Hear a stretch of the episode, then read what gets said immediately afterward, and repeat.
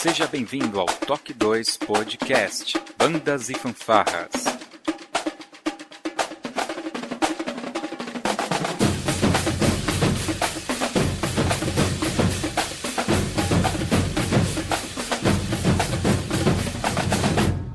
No ritmo da vida, na batida do coração.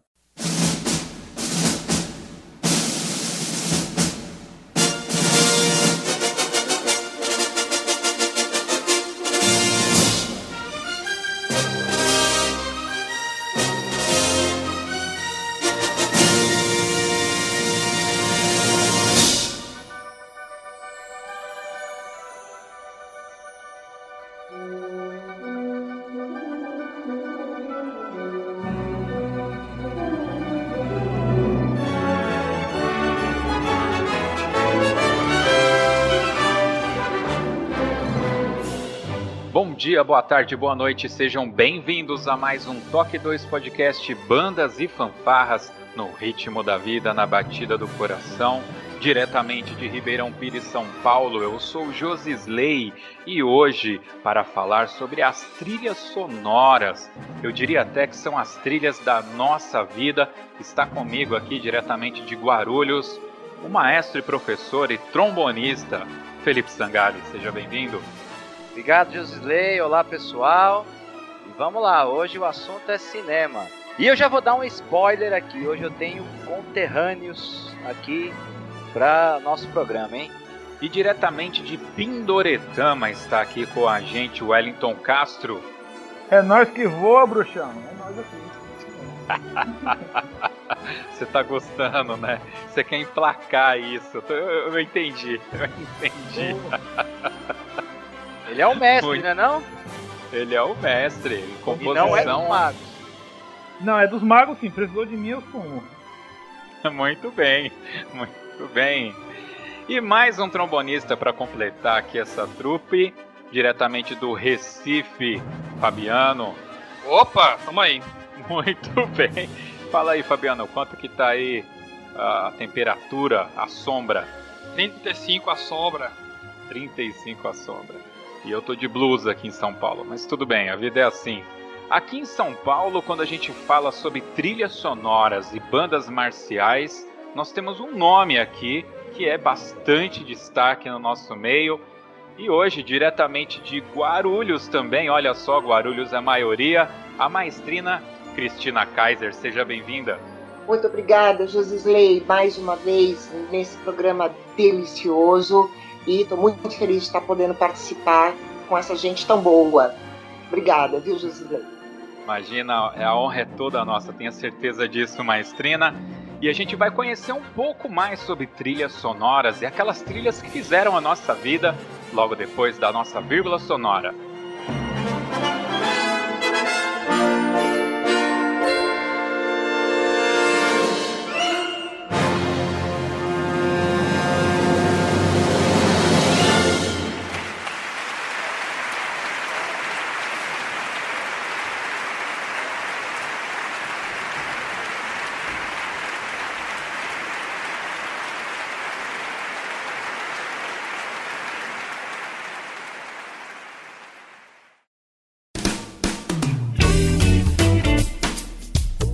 Olá, você está ouvindo o podcast do Toque 2 Bandas e Fanfarras, do site toque2.com.br. Você também pode ouvir os nossos podcasts através do aplicativo exclusivo do Toque 2, disponível para os sistemas Android e iOS. Para entrar em contato conosco, você pode acessar as nossas redes sociais através do nosso site, ou então pelo e-mail contato@toque2.com.br.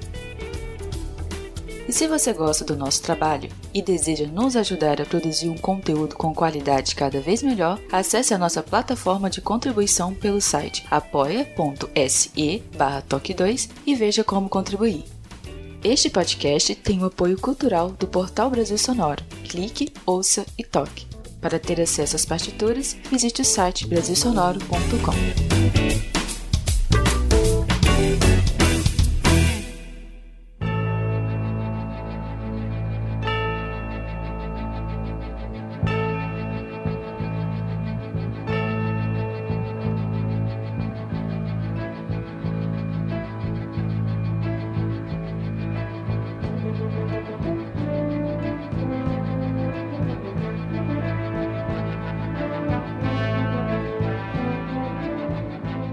meus queridos. Quando a gente fala em música, pelo menos para mim, né? É, as trilhas sonoras acabam aparecendo. Eu diria até que eu me meti um pouco nessa questão aí de bandas e fanfarras, atraído pelas trilhas sonoras dos filmes, né? Eu gostaria que o Wellington usasse aí de toda a sua sabedoria e nos introduzisse um pouco nessa área mais acadêmica da música de cinema, Wellington. É, até, tem até responsabilidade aqui para falar, né? Mas assim, trilhas sonoras, na, na real mesmo, é o conjunto, é o conjunto de, de sons musicais e efeitos também incidentais que estão rolando por toda a, o filme, né? Então, é tanto que isso concorre ao Oscar. Então, esses efeitos sonoros, orquestrais, tudo isso compõe uma, uma trilha sonora. Muitos filmes tem uma trilha sonora puramente instrumental, acústica, né? então é, é uma orquestra tocando, então de, tempos depois lançada a partitura, vários compositores, arranjadores fazem arranjo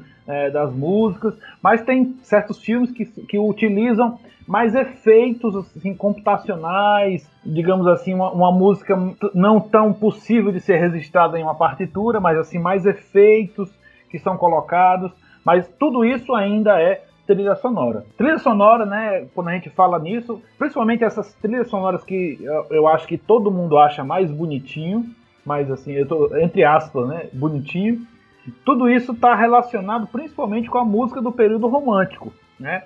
Aqui, eu não sei se vai sair antes ou se vai sair depois, né, o podcast sobre, sobre o romantismo, a gente falou do, do Richard Wagner, e o Richard Wagner é, um, é, um, é uma das pessoas assim importantes quando a gente começa a falar sobre é, trilha sonora, porque ele fez óperas.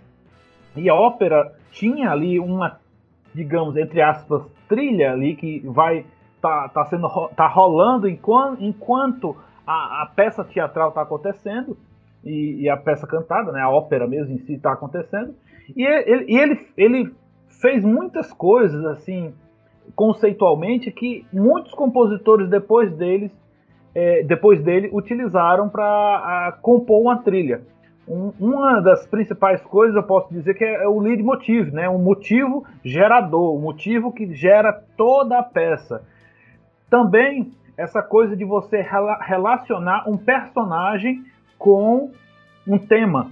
Então você, é, nas óperas de Wagner, e na verdade na, em, em, outras óperas também, antes dele, quando você tinha um determinado personagem, você tinha um tema relacionado a ele. Mas só que o Wagner, com essa coisa do lead motivo, com essa coisa do motivo gerador, do, do motivo que permeava toda a, a, a obra, levou isso para caminhos é, é, assim de uma beleza assim tamanha e de uma complexidade também tamanha que é, é, difícil a gente até falar aqui sem mostrar uma partitura, sem mostrar como é que isso, isso se desenvolve, né?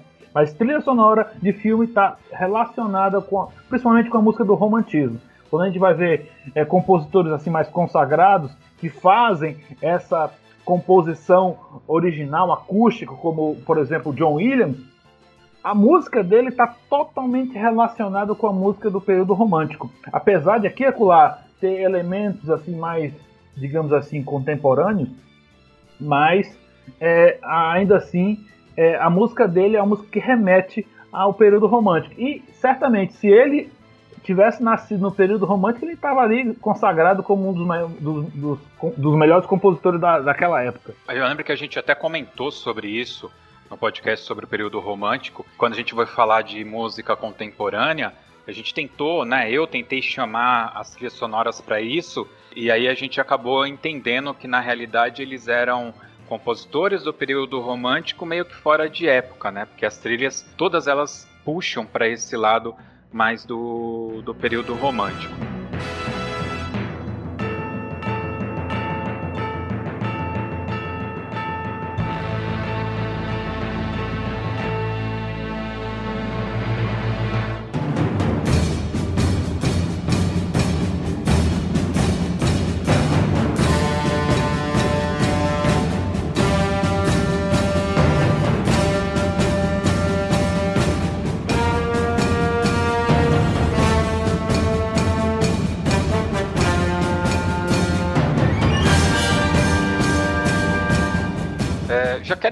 Na, na, questão das bandas e fanfarras, né?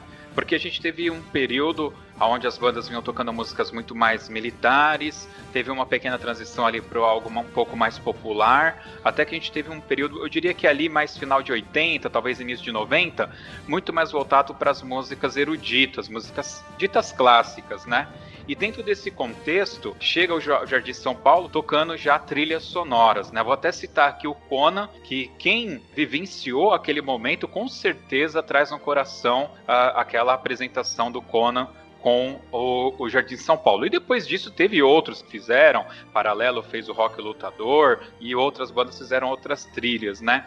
Mas como que foi assim a sacada, a visão de todo aquele momento para você entrar nessa questão das trilhas? É, a questão ali era buscar uma fórmula de juntar o útil ao agradável. Eu tenho uma formação totalmente erudita desde os meus quatro anos de idade. Quando eu passei a conhecer, mesmo que sem querer, a questão do meio de bandas, e à medida que quanto mais eu descobria o que era, mais eu achava inadequado o que se tocava, a música erudita, tocada por um instrumental que não se prestava para aquilo, que era assim muito complicado fazer o que se fazia com aquele tipo de instrumental, aliado a um problema mais sério ainda, que era a questão técnica instrumental dos músicos. Quando eu percebi que realmente eu iria ficar, pelo menos por um tempo, dentro deste meio, eu precisei achar um caminho, sabe, de me encontrar, porque tá, o, que existia para mim não servia.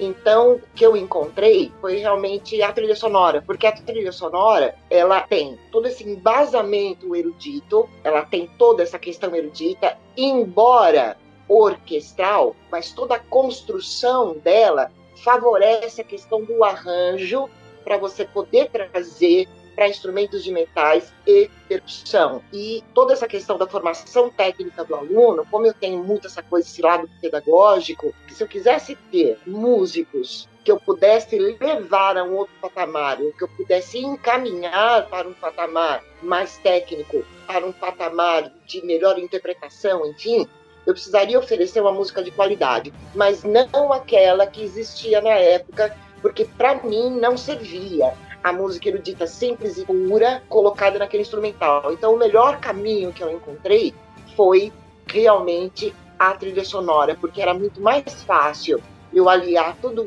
isso, passar para os arranjos, era muito mais tranquilo. E foi aí então a sacada, e não parou mais. O pessoal que está nos ouvindo, acessem o Toque 2 especial de um ano, que a Marcina fala um pouco mais sobre o seu espanto ao ver uma banda marcial tentando tocar uma música clássica, né? Mas para conhecer isso, o pessoal vai lá, a gente não vai ficar repetindo tudo aqui, né? Exato, por isso eu quis criar um atalho.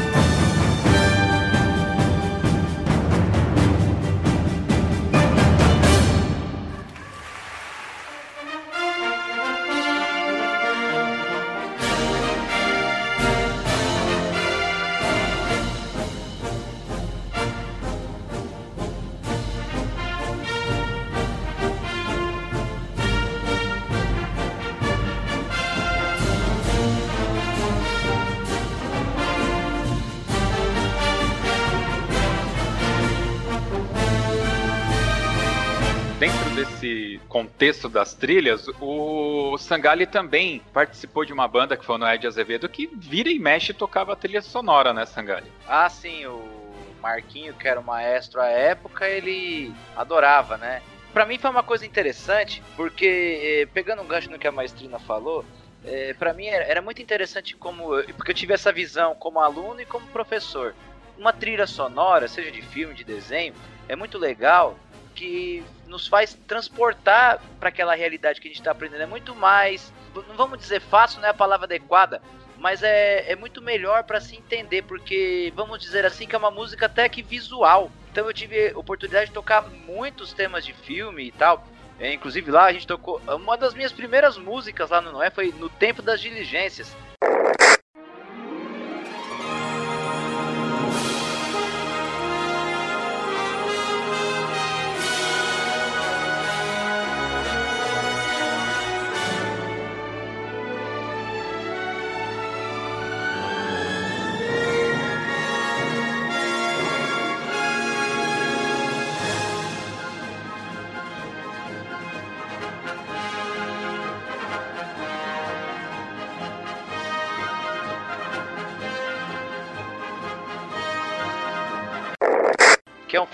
Muito antigo, lá acho que dos anos 50, se eu não me engano. Sou péssimo para datas. E cheguei a tocar o tema do Ben-Hur também dessa época. E a música tem uma história.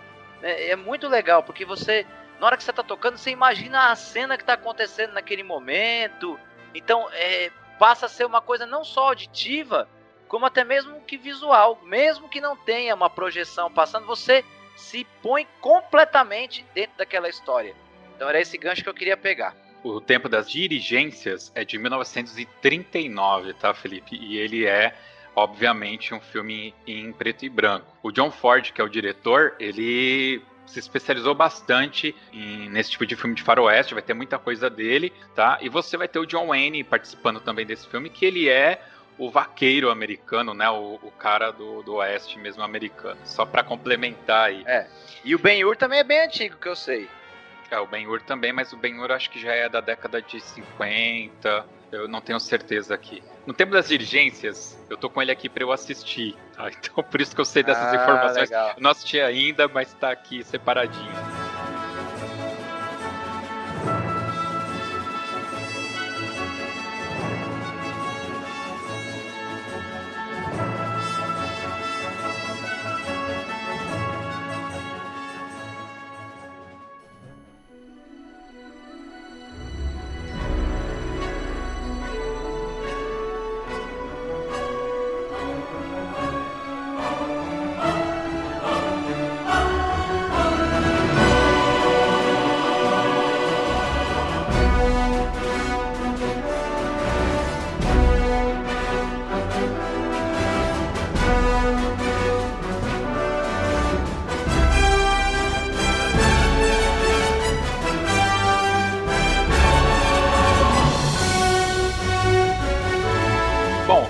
A gente não ficar só falando de teoria, que a gente pediu para os convidados escolherem algumas peças. A gente vai ouvir um trechinho aqui. Antes de a gente ouvir, eu vou pedir para o convidado falar um pouquinho da trilha. E obviamente que eu vou começar com a maestrina é, Cristina.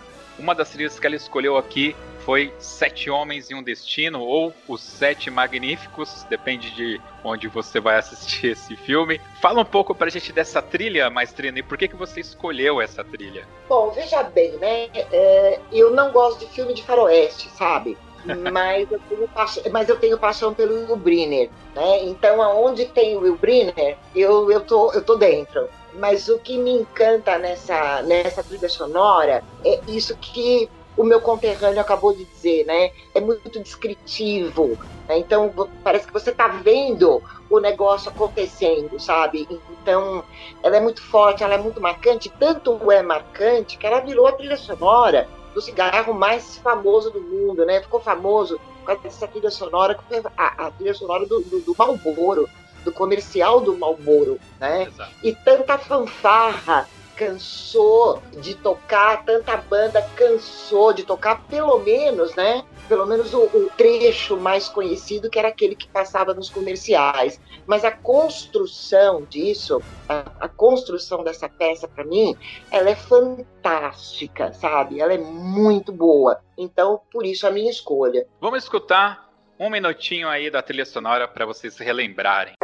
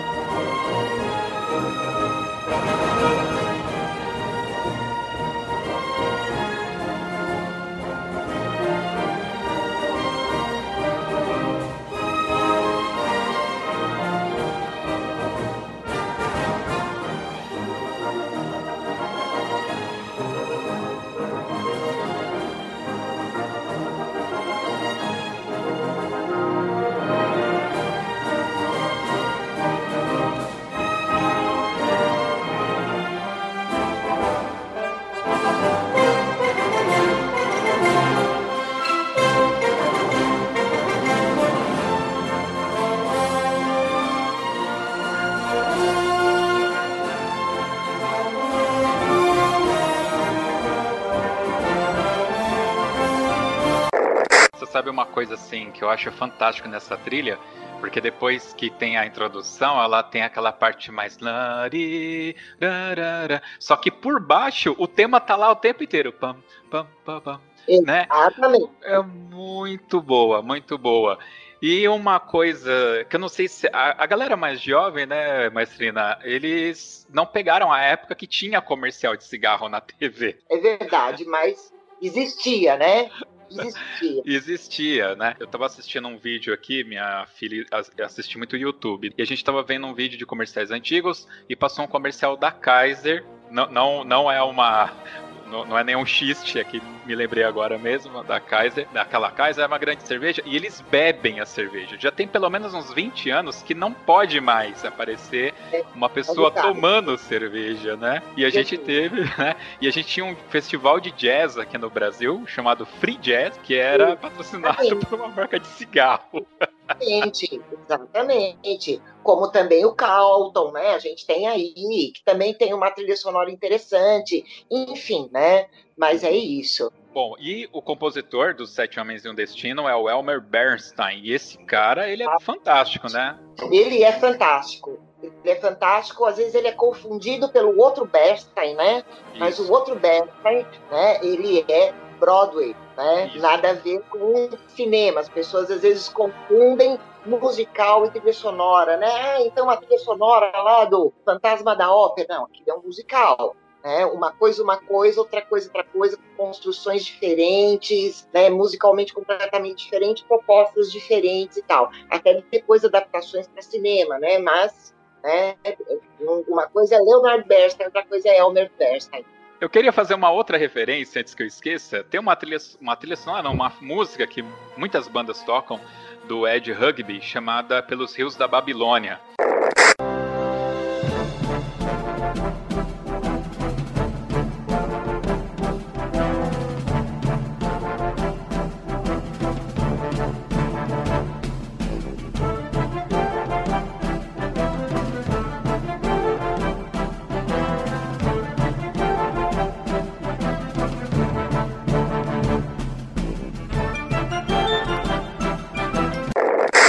Música mais recente e ela tem um tema muito parecido com Sete Homens um Destino. O, o Felipe deve lembrar, né? Pam, Ele pam, tem a base pam, parecida, né? É, na verdade não é o tema, né? Na verdade é o acompanhamento, né? Exato. O motivo rítmico, né? Que é pam pam pam pam pam pam pam pam pam pam. É, lembra, é uma citação interessante mesmo.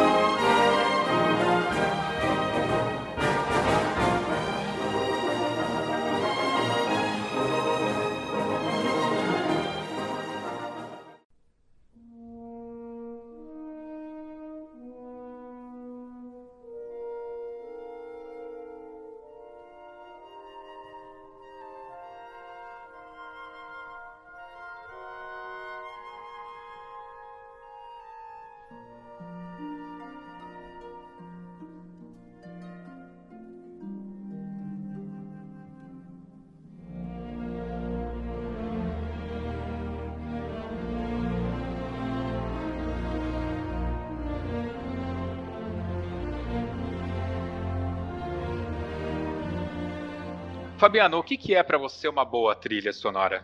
Rapaz, aí a gente é chovendo molhado, né? Porque a trilha sonora boa pra mim.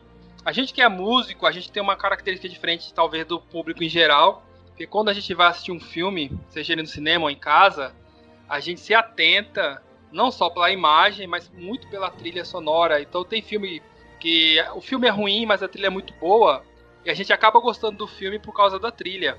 Então a boa trilha sonora pra mim é aquela que eu consigo identificar o que, o, o que, é, o que é o cerne da, da história.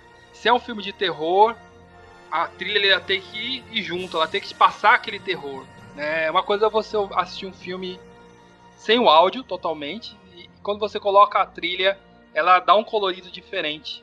Né? Então a trilha boa pra mim, ela tem que fazer isso, ela tem que, ela tem que trazer a sua, na sua mente a imagem daquilo que o, que o roteirista quis passar e o compositor teve que captar ao máximo aquilo. Uma boa trilha para mim é isso aí.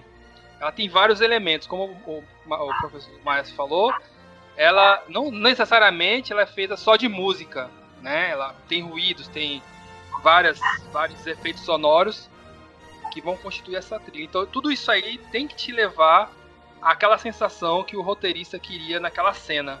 Então a boa trilha para mim é isso aí. Eu consegui de olhos fechados, depois como eu sou músico e gosto de colecionar trilha de filme, eu quando coloco lá no som para ouvir o CD, eu tenho que me transportar para aquela cena. Eu tenho até um, uma vez eu tava logo quando eu comprei o meu primeiro carro, eu tava indo para faculdade de carro e eu coloquei para tocar no som do carro Star Wars.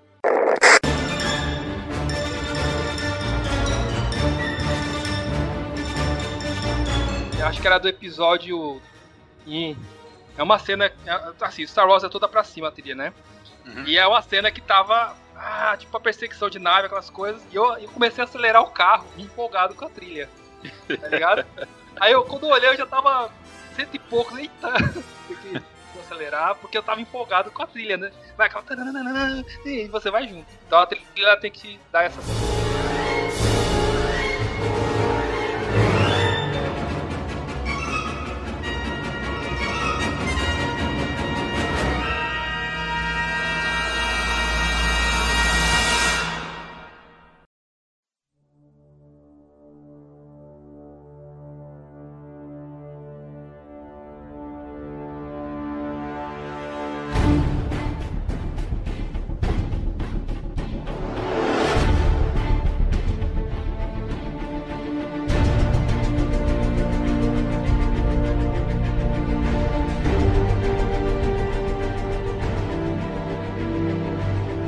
Wellington, você é um cara que gosta de defender o Hans Zimmer.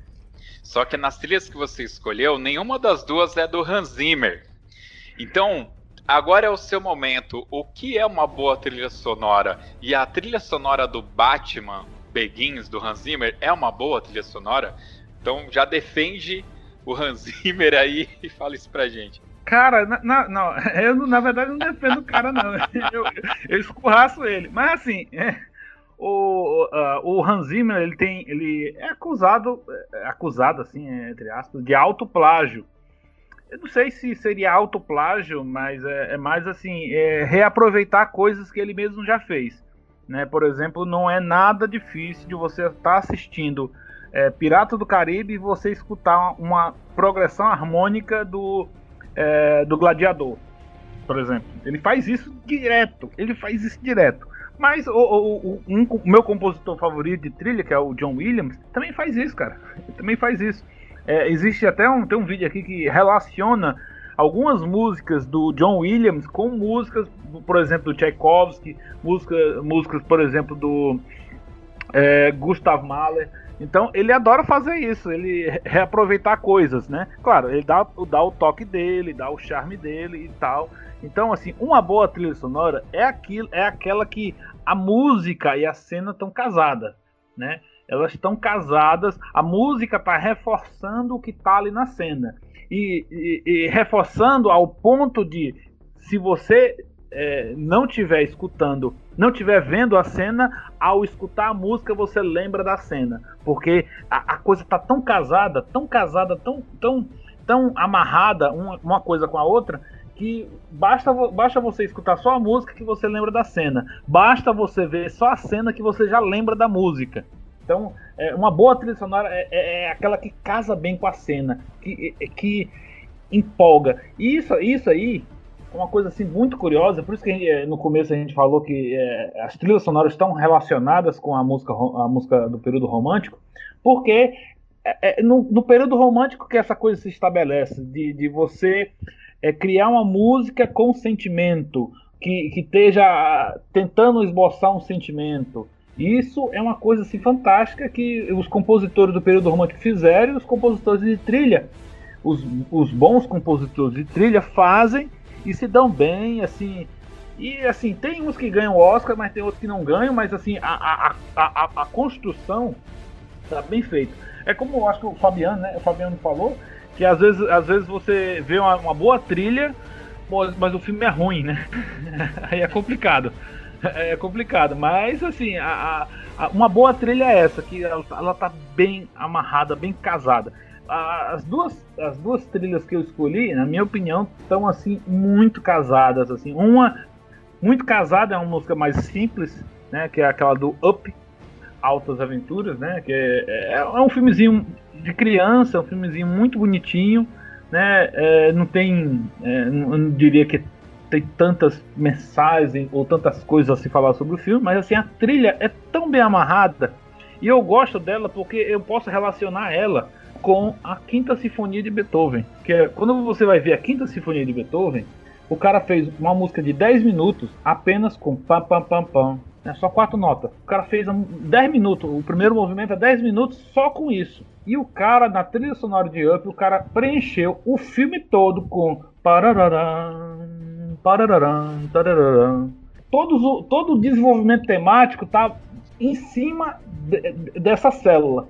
Então essa célula reaparece em diversos ânimos diferentes, em diversos modos, em diversas instrumentações, às vezes mais triste, às vezes até mais heróica, né? Quando é, ele tem uma parte lá que ele está fugindo lá numa cena assim mais, é, mais assim de ação e a trilha sonora com ainda com esse tema acompanha essa cena de ação. Então assim é o, o trabalho do, do Michael, Michael Michael, né? Michael, Giacchino.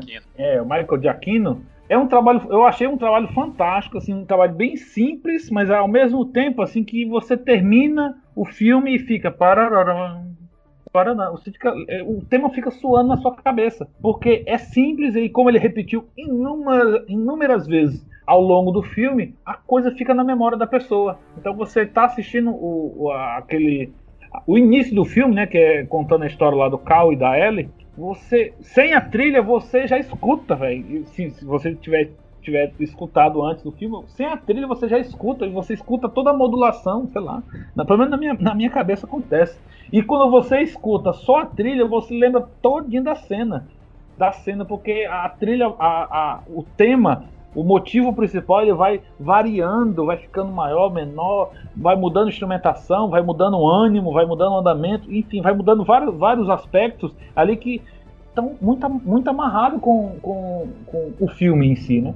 O Michael Giacchino, ele, para mim, ele é um cara que é uma, uma nova, é uma nova geração, porque todas as trilhas que esse cara tá pondo a mão, ele tá arregaçando, ele tá dando o melhor dele. Pra, mim, assim, uma, uma, um grande trabalho que ele fez foi no Star Trek de 2009. A cena que o Kirk vai embarcar na Star Trek, eles estão chegando na base né, que está em volta da Terra, e ele vê a Star Trek, aquele tema, esse momento musical me ganhou ali.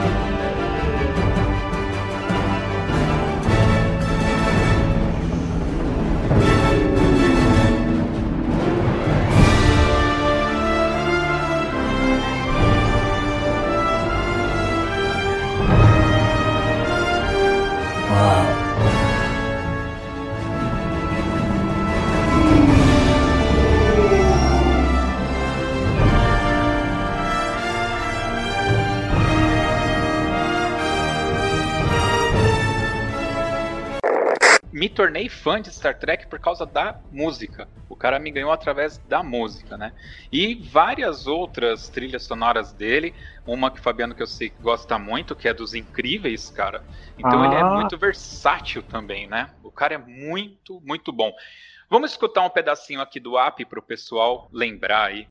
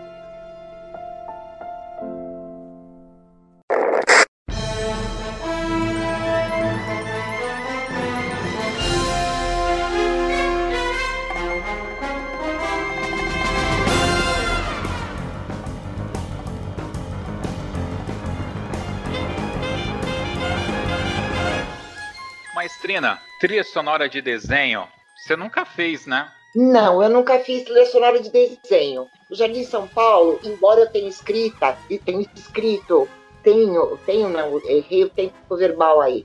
Eu escrevi várias trilhas sonoras para muita gente, inclusive para orquestra. Escrevi trilha sonora para banda sinfônica, né, de pessoas que me encomendavam arranjos. Então eu escrevi A Múmia, escrevi Gladiador, escrevi Covades, escrevi um monte de coisa que eu nunca toquei, mas outras orquestras e bandas sinfônicas, enfim, tocaram, né? Então, eu não tive a oportunidade. E uma das características do Jardim São Paulo, né, que foi aonde essa história da trilha sonora começou, era que os músicos, eu sempre dei uma abertura muito grande, porque, como eu te falei, a minha pegada sempre foi muito mais pedagógica, né? Eu adoro ensinar, é, ou pelo menos mediar conhecimento, como eu prefiro dizer, né? Então, eu adoro ver músico crescer, né? Eu acho isso show de bola.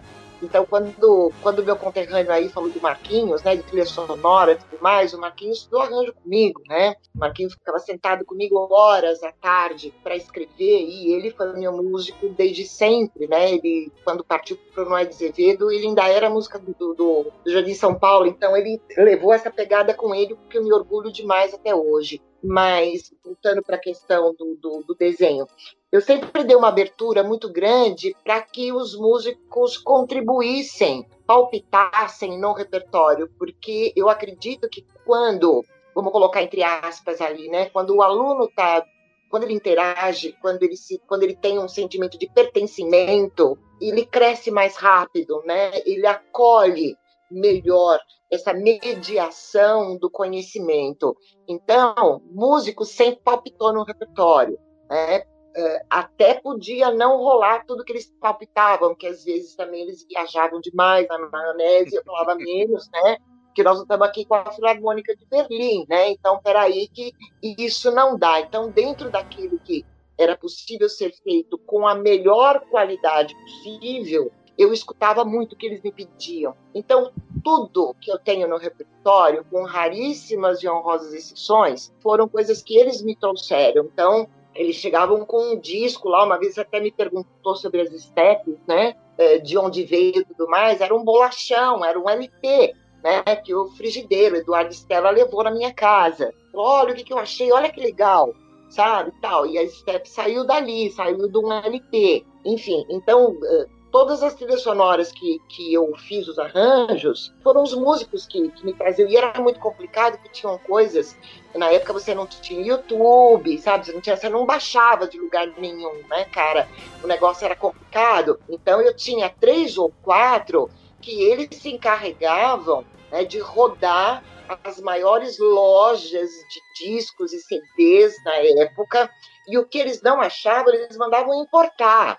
Né? Então eu tinha que esperar chegar o CD, aí eles me traziam o CD, e aí então eu tinha que ouvir toda ela, né? E escolher, e escolher os excertos, né? E depois então fazer uma construção para aquela série de trechos. E era engraçado porque às vezes eles faziam isso primeiro do que eu, sabe? Eles se juntavam uma determinada trilha sonora. O Conan, por exemplo, foi isso. Na época eu estava, eu era diretora do Centro Municipal de Artes e Ofícios e o Conservatório Municipal de Arujá. Eu morava lá. Então, alguns músicos se encontraram na casa do Rocival, que era um tubista que morava lá em Arujá, e eles haviam uh, comprado o disco, na época era disco, era um LP, do Conan Bar, né? E eles levaram todos para casa do Rosival, eles escutaram, e aí o que, que eles ficavam fazendo, né? Porque era disco.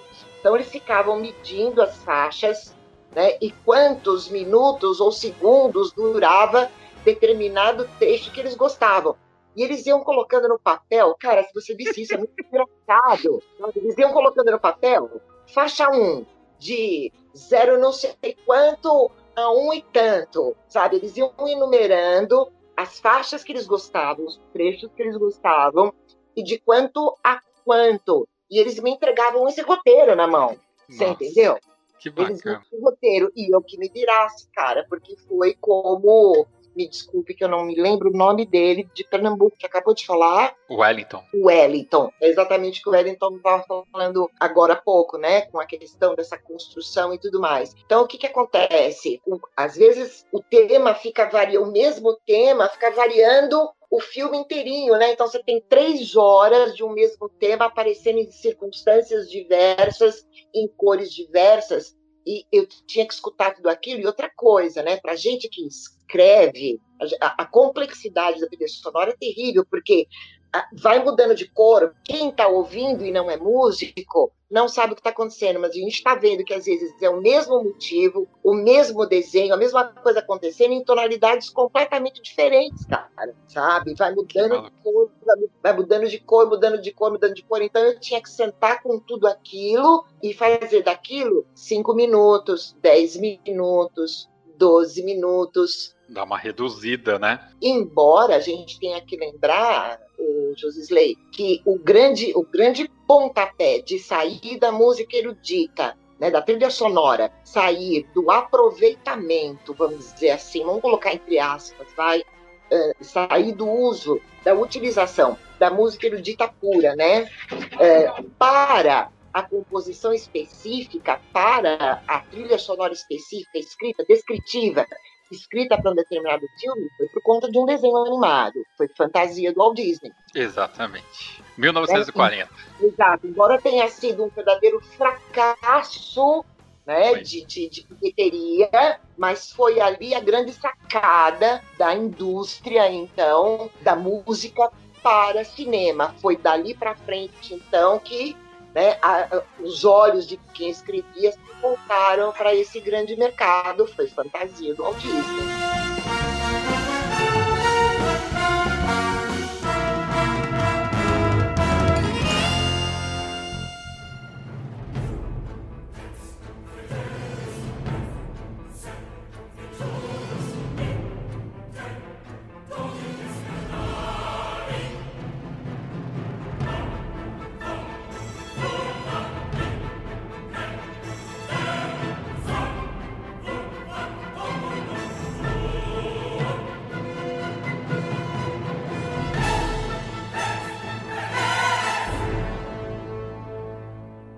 cara que gosta muito de trilha sonora aqui também, e que gosta de trilha sonora de desenho, é o Fabiano. Fabiano, você escolheu aqui uma trilha que eu sou apaixonado, que é o Corcunda de Notre Dame. Sim, sim. Por incrível que pareça, eu já fui estudar sobre as peças que eu tinha escolhido, as duas trilhas, e as duas são do mesmo ano, que é 96. É, é incrível, né?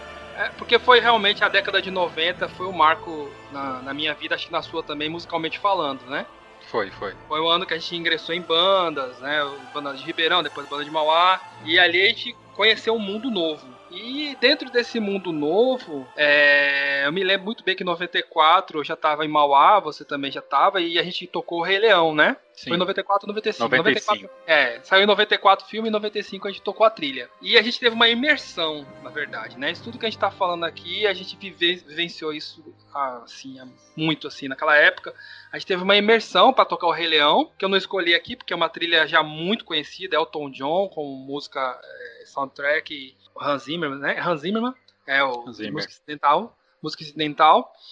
E, e, depois do Rei Leão, a gente. Aquela coisa que, que, que, você falou aí da mudança da música erudita, da música clássica erudita, que era feita na época, para trilha sonora nos concursos. A Mauá entrou nessa onda, né? A gente tocava até, até o ano Antes disso, tocava Weber, tocava Verdi, né? Música pesada mesmo, que a transcrição é muito difícil. A, a ensina, a Cristina tava falando, é, é uma verdade. Era até a gente. É, a gente gostava de tocar pelo desafio, mas a gente sabe que é muito, muito, quase que impossível um trompete fazer a mesma coisa que um violino faz nos trechos rápidos, né? Na, na, na questão da, das partes é, suaves também, né? É só no, a gente fala muito da, da parte de agilidade dos violinos, mas na, na suavidade, nos pianíssimos, um trompete não vai conseguir fazer igual o violino. Ainda mais o naipe com 30 trompetistas como era o nosso na época. E depois dessa imersão que a gente teve no Rei Leão, aí o Binder começou, na época, a encher a gente de trilha sonora, de filme, de desenho, de tudo.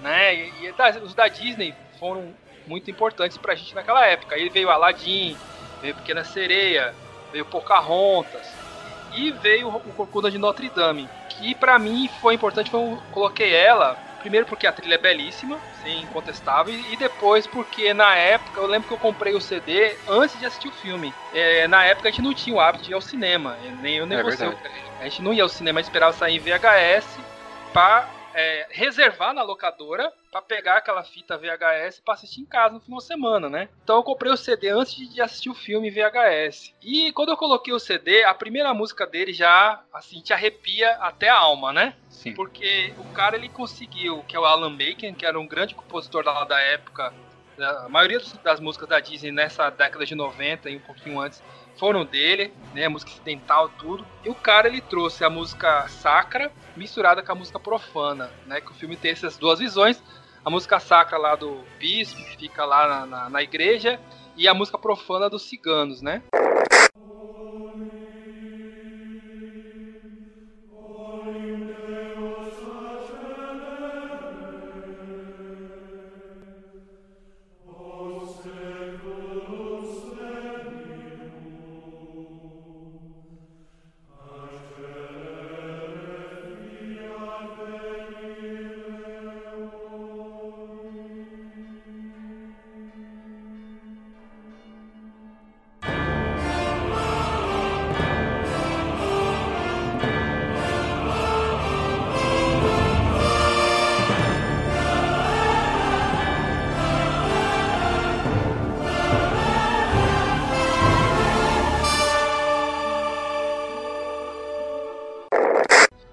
Primeira música, cara, já te arrepia. Ele começa só com os, os sinos da, da, Catedral de Notre Dame, badalando. Que lembra muito Carmina Burana. A, a é verdade. Entrada, né? Lembra muito aquele clima de Carmina Burana. Que, e Carmina Burana é uma música que é, ela é profana, mas tem, tem muitos lugares o pessoal já via até alguns vídeos de algumas igrejas colocando para tocar Carmina Burana, assim, na chamada da igreja, né? Da, da, mas é uma música profana. E tem muito essa, essa dualidade, cara. Então a, a, música assim, é muito pesada, clima assim, e você já começa a sacar logo que não vai ser uma coisa fácil ali, né? E ao longo da trilha, é, apesar de eu ter sido, acho que o único que escolheu aqui do pessoal, uma trilha que tem é, músicas cantadas, né? Os outros escolheram mais músicas, é, trilhas com músicas incidentais e tal. Mas tem, bicho, tem duas músicas nessa trilha que me chamam a atenção. Uma é Hellfire, que é a música do vilão, que toda música de vilão da Disney é superior a todas as outras da, da trilha, né? O Hellfire, é. aquela. Fire. E a outra é o Santuário, que tem um trecho cantado em latim, um cantochão, né? Então, assim, pô, é, então essa música me impactou muito, porque como eu ouvi o CD antes de assistir o filme, talvez o filme não seja tão bom. Tem muita gente que possa achar, ah, o Corcunda de Notre Dame não é o melhor filme da Disney. Eu até concordo. É, tem outros que eu gosto mais do filme. Mas a trilha, ela me cativou muito, muito. Assim que eu punha no meu quarto, eu lembro nitidamente disso. Eu apagava as luzes do meu quarto, colocava lá no som para tocar. Na época a gente tinha som, o pessoal de hoje não sabe o que é som. É, aparelho de uhum. som, você põe o um CDzinho lá, a mídia, né? Hoje em dia é tudo em download. mas você tinha o prazer de ter a caixinha do CD para abrir e ver tudo, as letras das músicas e tal. E você, eu punha lá no meu som, no escuro, lá, morava em Rio Grande da Serra, o Josi sabe que lá é mais ou menos a idade das trevas, né? Ainda mais na época do inverno. Então, tipo, eu punha lá o CD, cara, e quando começava a tocar, você se transportava assim, longe, ouvindo aquele lá. E quando eu assisti o filme, cara, a música já tava. Eu, eu sabia as músicas decoradas, assim, os, os temas, tudo. Eu não, não sabia quem eram os personagens ainda do filme. Ah, o visual do personagem do filme, porque eu não tinha assistido o filme. Mas quando começou a tocar, e a gente, pô, você se identifica muito, sabe? Então essa trilha para mim tem uma importância grande por causa disso. Ela, ela tem essa, esse misto da música erudita, da música sacra, né, lá da Idade Média, aquela coisa. Começa com o cantochão e depois vai progredindo, e da música profana, que é pouco utilizada, era pouco utilizada, né, na, na, na, nas câmeras, nas casas eruditas, né, digamos assim, nos palcos eruditos, né? E ele e o cara consegue fazer isso, trazer a música profana, assim, música cigana, aquela, né, aquelas coisas todas, que é difícil. Aí a, a, trilha sonora, ela tem essa, essa, essa vantagem é, acima de várias outras. A gente sabe que toda música é uma mistura de várias coisas, né? O compositor, ele quando vai compor uma coisa, ele, ele compõe. Dizendo o compositor da época do erudito lá do clássico, aquele período que não existia é, cinema, não existia internet, essas coisas. Ele compunha apesar de ter uma linguagem erudita, mas ele compunha baseado em músicas folclóricas, músicas do dia a dia dele. É, então, e o compositor de trilha sonora, ele trouxe isso de volta. Ele consegue trazer para um, um, ambiente erudito, é, por exemplo, se você for a um teatro ouvir um concerto, uma orquestra tocando a trilha de um filme, ele consegue trazer isso aí, a música regional de um país, a, é, a música popular, com essa linguagem erudita, que acho que é bem legal. Vamos escutar um trechinho então do Corcunda de Notre Dame para o pessoal relembrar grandiosa música. Beata Maria, eu sou um homem justo e bom, e por isso posso me orgulhar. Beata Maria, sei que é mais puro o meu dom do que a plebe fraca e tão vulgar. Me diga, Maria porque eu a vi dançar, porque seu olhar me incendiou. Eu sinto e vejo os seus cabelos a brilhar. Foi essa chama que me abraçou.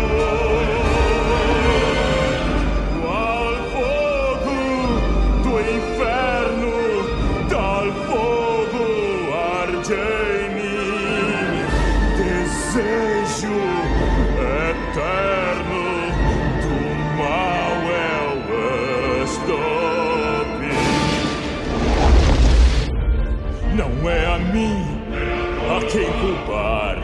Foi a cigana bruxa a me enfeitiçar. Não foi por mim que afinal Deus fez um homem bem mais fraco do que o mal.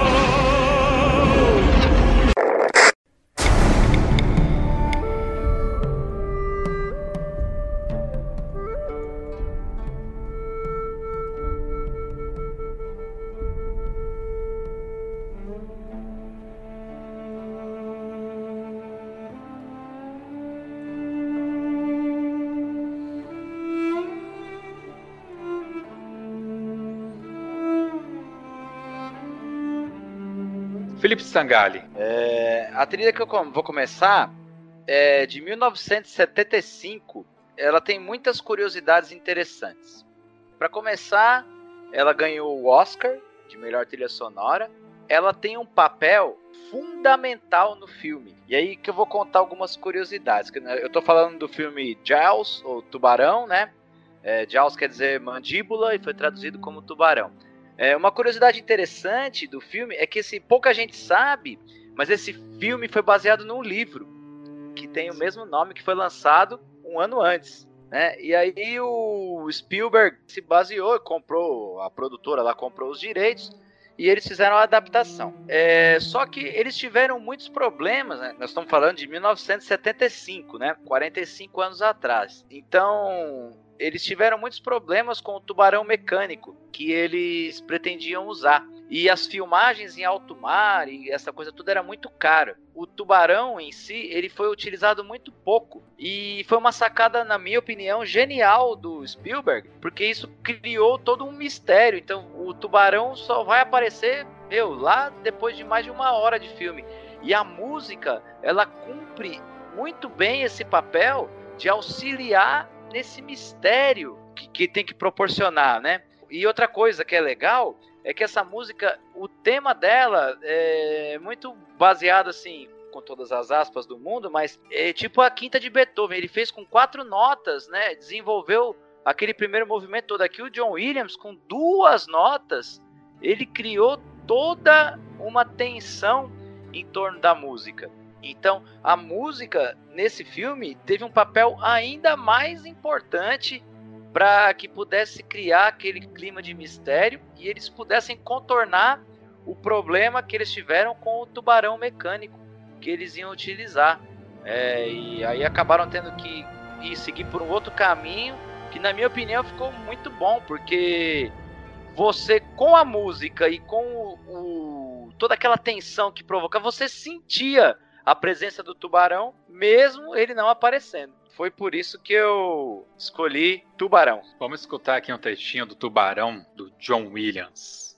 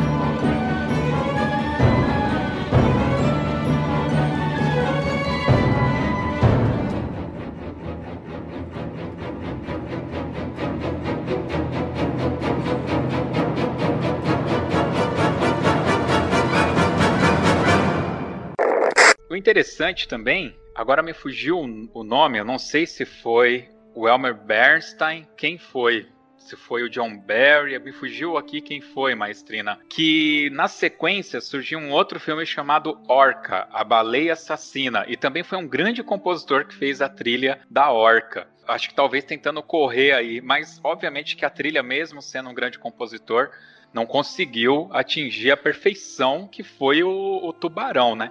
Na realidade, aqui eu acho que é um dos casos que a trilha depende do filme, o filme depende da trilha, né? Talvez como Psicose também, né? Aquele né? Eles dependem.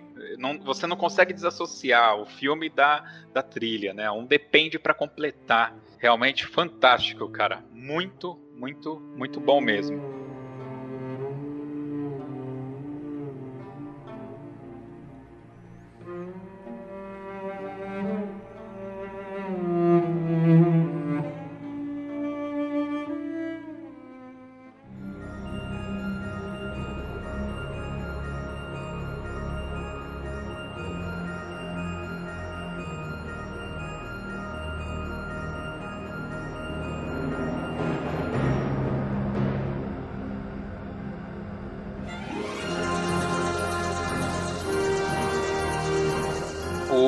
Fabiano falou que foi o único que usou, pediu uma música com voz, né? Com, com letra. Porém, eu escolhi uma trilha aqui que tem uma letra, se não me falha a memória, cantado em russo, ou seja lá qual for a língua que, que era dita, falada na antiga União Soviética, que é o Caçada ao Outubro Vermelho. O filme ele narra a história de um submarino nuclear. Ele deserta a União Soviética e está fugindo para os Estados Unidos. E é uma composição de um compositor que eu aprendi a gostar desse cara. Eu não tenho um compositor favorito, mas eu tenho um grupo de compositores que eu acho que são muito bons. E esse cara é o Bécio Polidorius. Obviamente que eu tive acesso a ele primeiro pelo Conan, e aí eu fui querer saber mais do que, que esse cara fazia. E ele fez a trilha de outro filme que eu adoro, que é o Robocop. Um outro filme fantástico, que é o Tropas Estelares, onde é, é, é, é fantástico. O filme, é, muita gente não entende a sacada do filme, mas é um filme ótimo. E ele fez a trilha dos Miseráveis, que é com a participação do, do Liam Nilsson, da Uma Thurman, que não tem nada a ver a, a trilha sonora com o que é da, da peça, é outra trilha sonora, mas ele também participou dessa trilha sonora. Esse cara ele é fantástico, eu gosto muito dele porque ele usa muito o low brass, a baixaria, o grave nas peças dele, né? Aquela coisa que você viu no Conan tá aqui também. Ele tem trilhas, é, Total Recall, que é o Exterminador, não, o Vingador do Futuro, são trilhas né, que você coloca o CD ali, cara, e você vai escutar do primeiro à última música e todas são bacanas, né? É muito diferente das trilhas atuais, né? Então, Caçado ao Trubo Vermelho, ele tem um coral no início, né, cantando ali, eu não sei precisamente dizer que se é o hino da União Soviética, o que é que eles estão narrando ali, mas é uma trilha assim muito bacana e a gente vai ouvir um trechinho agora para vocês conhecerem.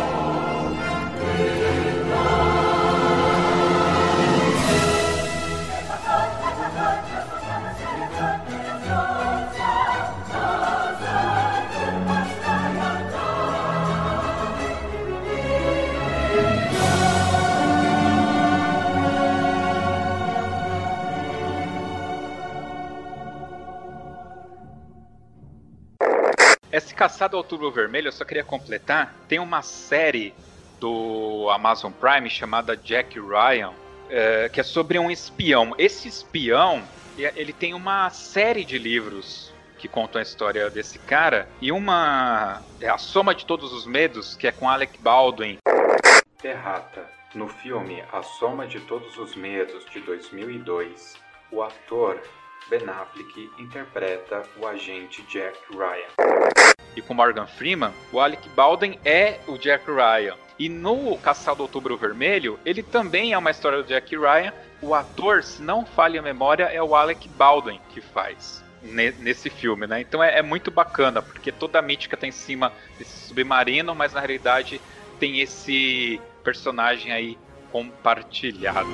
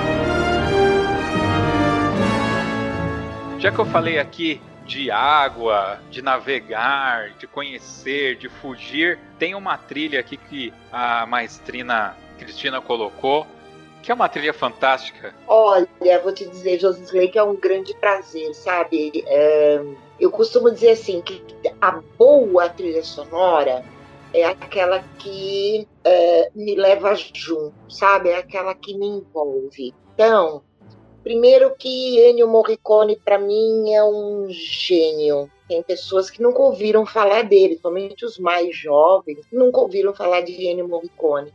Mas para mim, sabe, ele é imbatível, embora ele nunca tenha ganhou um Oscar, né? Teve só uma consolação aí para ele, né? Mas enfim. E, e esse Gabriel, né? É, uma música que me fez que me faz chorar, sabe? Então é assim, é, às vezes eu proponho para os meus alunos, né, quando, quando a gente está trabalhando uma imersão, né, musical e tudo mais, então eu falo para eles assim, gente, tira o áudio, né, tira a música e assiste só o filme. Já fiz muito isso, né? Assistam só a fala, sem a música, né? Então a gente tira a música e depois a gente coloca a música. Então, é aquela coisa que faz você chorar junto, sabe? E esse filme, As Missões, né? Ele é simplesmente divino, ele, ele é maravilhoso. E o tema, né? O motivo condutor dele, né? É, primeiro que o som do álbum, para mim, ele é... Se, se anjo tem voz, deve ter voz de mulher, né? Uhum. É, é, é, sabe, é um instrumento assim que eu tenho. Já falei que na próxima encarnação, se houver uma, eu quero ser um boísta, né? É, é show de bola, é, é um instrumento assim para mim do, dos deuses e a construção, sabe, a, a condução desse motivo condutor e, e, e, da maneira como Morricone construiu isso na figura daquele daquele jesuíta sabe, tentando chegar no nativo é, em meio àquela, àquela loucura toda né, da, da, da, colonização, da chegada né, do espanhol e a maneira como ele vai cativando, né, e ele cativa para ele aqueles nativos até então apavorados com os espanhóis, ele cativa pela música, né? Então aquele óbolo dele aquele, aquele tema é que, é que conduz né, para um, um, outro patamar aquela a, a, confiança né, dos, dos nativos então para com os jesuítas. Então, Morricone, para mim, cara, ele é o cara, sabe? Eu queria fazer um comentário, Josley. Morricone não, não, não ganhou o Oscar, não é? Nunca ganhou Sim, uma trilha dele. Azar do Oscar. Errata. O compositor Ennio Morricone ganhou o Oscar de melhor trilha sonora pelo filme Os Oito Odiados de Quentin Tarantino, no ano de 2016. Azar do Oscar, conterrâneo, bravo, conterrâneo, bravo, bravo, azar do Oscar. Mais uma observação aí, rapidinha.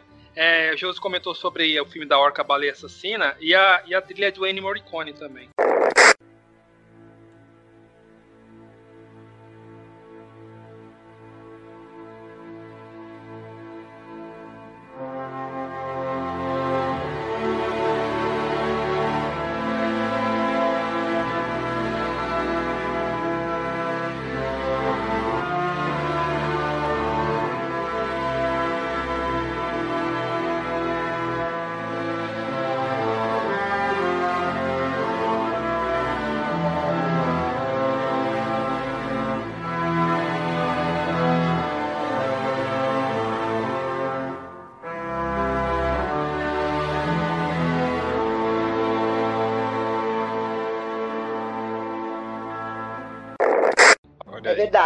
Muito bom, muito bom. Obrigado, Fabiano. Vamos escutar então um trechinho aqui, um minutinho, um minuto e meio do tema da missão.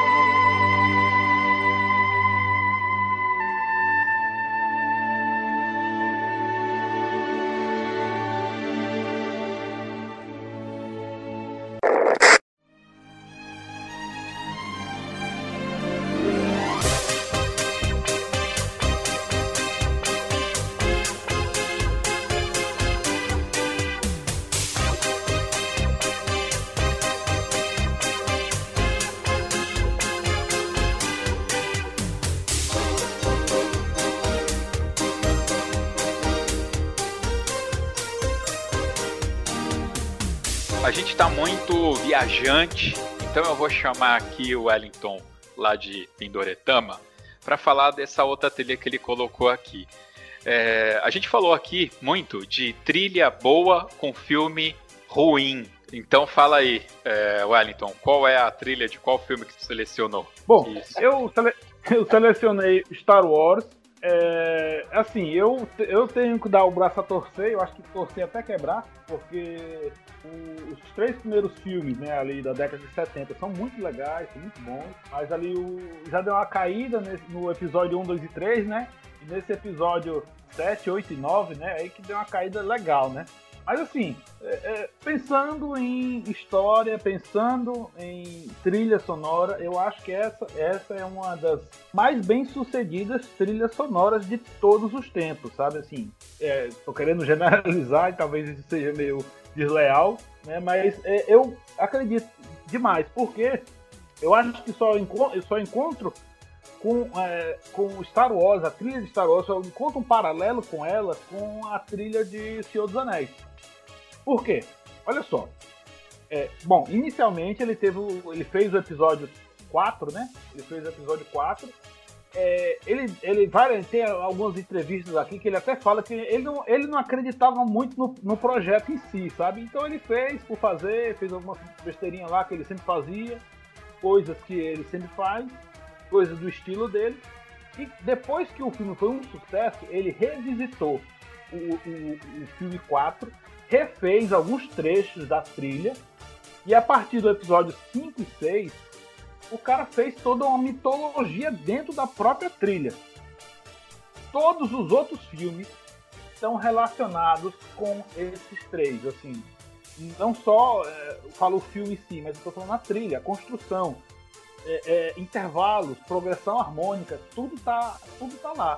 Por exemplo, o tema só para citar uma coisa mais nova, o tema ali da, da Ray, né, que é do, do episódio 7, 8 e 9, o tema dela já estava predito lá no, no episódio é, 6. O tema, o tema da força, ele aparece no episódio 5.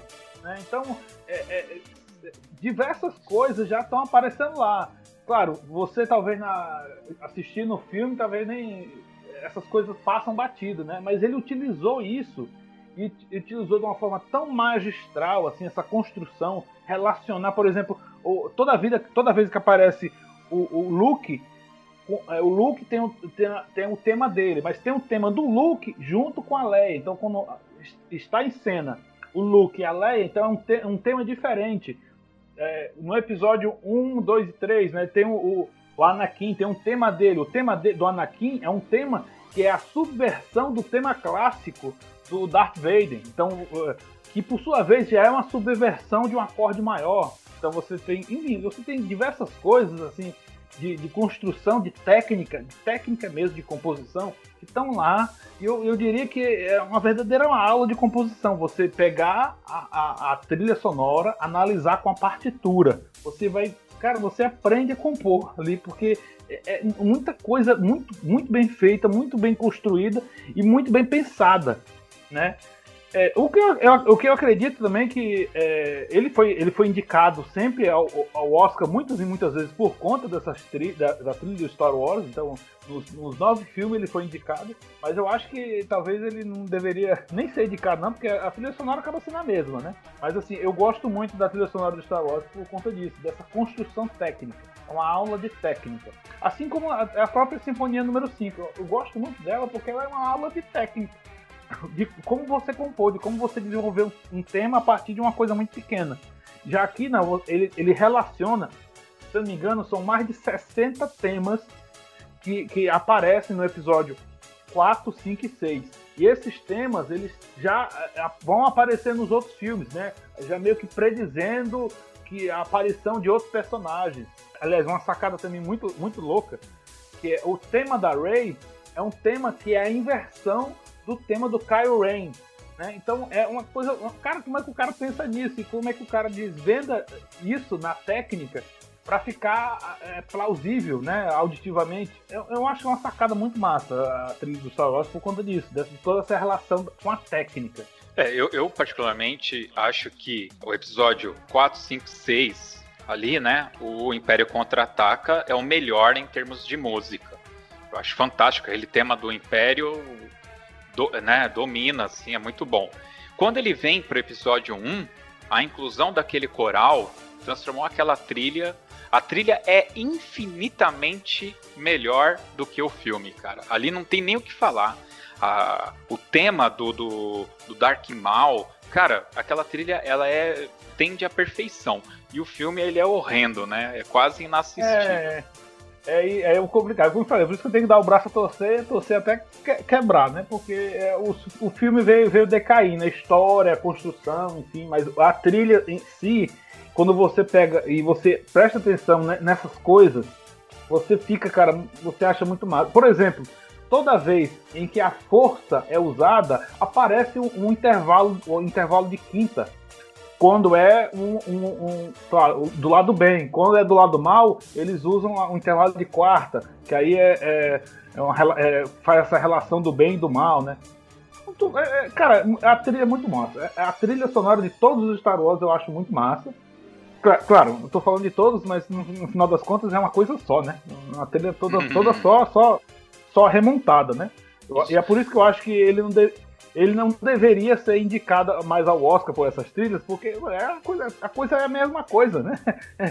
É, é, é, sempre a mesma trilha. Ah, e uma curiosidade muito, assim, que eu achei muito legal: o Michael Giacchino, quando fez a trilha sonora lá do Rogue One, tem alguns temas descartados pelo, pelo John Williams, quando ele reelaborou o episódio 4 ele utilizou alguns temas do, do próprio John Williams que foram, sei lá, que ele, que ele tinha descartado.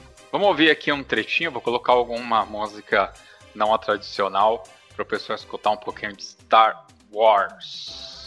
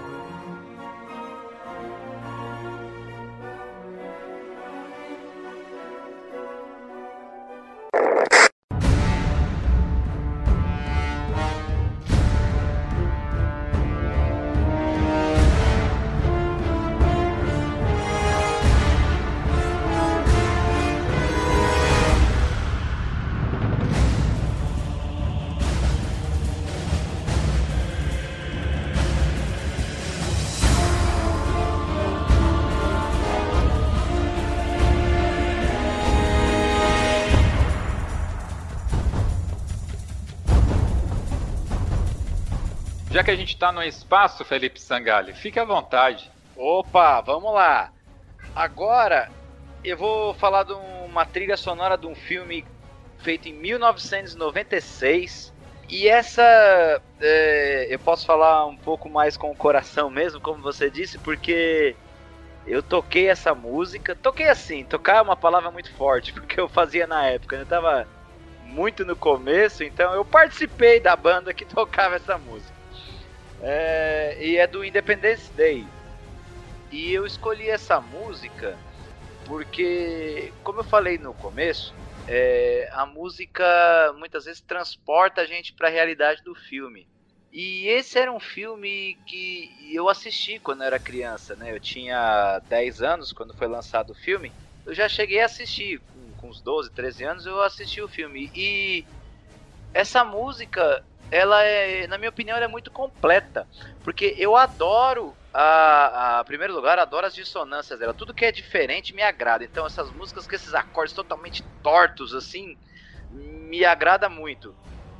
É, por exemplo, aquela cena que a, aquela nave imensa vem chegando, que eles fazem lá o é sensacional. Me, me sentia eu sendo Will Smith vendo a nave chegando lá.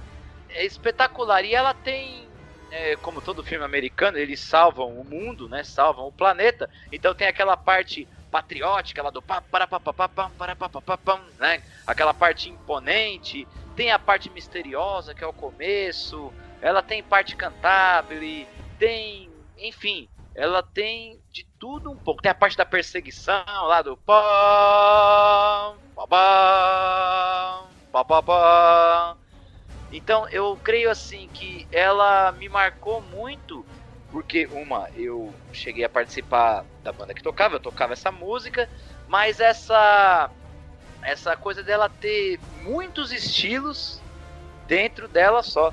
Faltou falar que ela foi composta pelo David Arnold, né? E, e eu acho assim essa trilha fantástica por causa disso, porque dentro dela ela muda completamente o estilo durante todo o tempo. Esse filme em 96, aliás, um, uma data e um ano que a gente pegou para várias outras trilhas aqui, né? Essa trilha, cara, até fica aqui uma indicação, tem um CD duplo dessa trilha que eu não tenho, eu tenho, foi a primeira trilha sonora que eu comprei na vida, foi o tem no Spotify, né? Deve ter, eu não sei se tem a, a dupla lá, né? A, a, a, que é editada conforme é utilizada no filme. Ah, e sim. aí, essa aí é bem legal. Eu tenho algumas versões de outras trilhas aqui nesse formato e é bem legal para se ouvir. Um, o David Arnold ele é compositor de várias trilhas do James Bond, cara. E a Quantum of Solace, diga-se de passagem, é uma das minhas favoritas, cara. É muito bacana. E, obviamente, o Cassino Royale. O Cassino Royale é, é legal porque, assim como o Chris Cordell, né, que tem aquela trilha, é, tem a mão do David Arnold ali. Apesar, eu gosto muito, muito de verdade do David Arnold, eu só acho que ele é muito on the book, assim. Ele, ele poderia ser mais estelar, né? Eu acho que ele fica muito dentro das, das convenções aí. Mas é legal. Vamos escutar aqui o Independence Day. Eu vou colocar um pedacinho de uma trilha que foge um pouco dos temas para vocês verem como essa trilha ela tem diversos temas, ela, ela é bem ampla. Vamos lá, um minutinho aqui de Independence Day.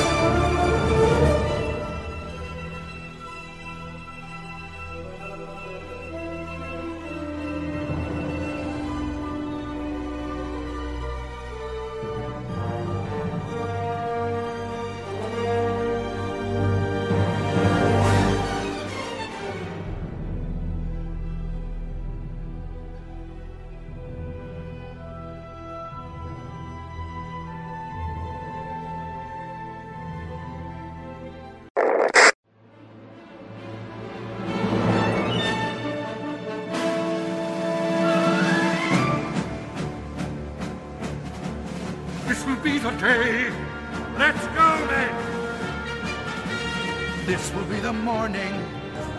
Bring out the prisoner.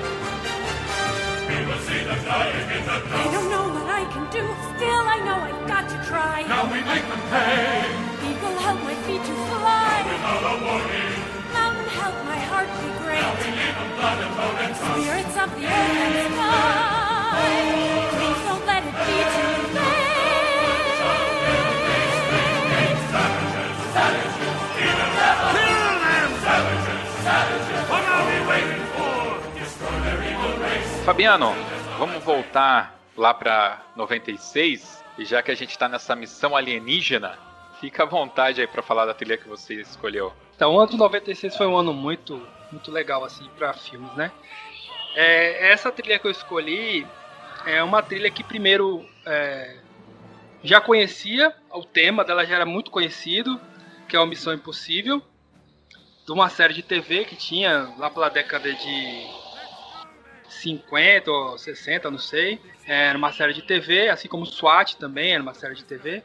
E ele foi feito um filme com Tom Cruise, que é o primeiro. Estou falando aqui do primeiro Missão Impossível, os outros filmes têm outros compositores também. E a trilha é feita pelo Danny Elfman. O que, que me atraiu nessa trilha para eu escolher aqui? Primeiro que também foi uma das primeiras dos primeiros CDs que eu comprei de trilha, se não me engano, foi o primeiro CD que eu comprei de trilha.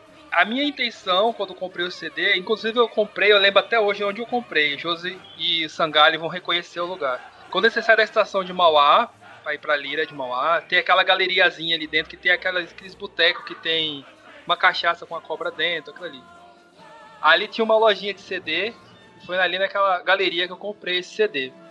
A intenção que eu quando eu comprei era ouvir o tema Missão Impossível do começo ao fim. Pam, pam, pam, pam, pam, pam, pam, pam, pam. Quando eu coloquei o CD, não era isso que eu ouvia, é, né? Ele aparece o tema, sim, a primeira, a primeira música, mas depois o restante do CD não. É, ele só vai aparecer mais lá pro final. Cara, eu fiquei assim, pô, me decepcionei no começo. Aí você fala, pô, você começa uma trilha que você se decepcionou no começo, mas depois eu parei pra ouvir aquela coisa que eu punha lá no quarto à noite, no escuro, punha pra ouvir. Cara, Danny Elfman, ele é um compositor que achei, quando eu fui estudar sobre ele, achei super interessante que ele veio da música popular né? Ele era, do, ele era líder de uma banda chamada Oingo, Oingo Boingo, lá da década de 80, que tem um grande sucesso, que é Stay.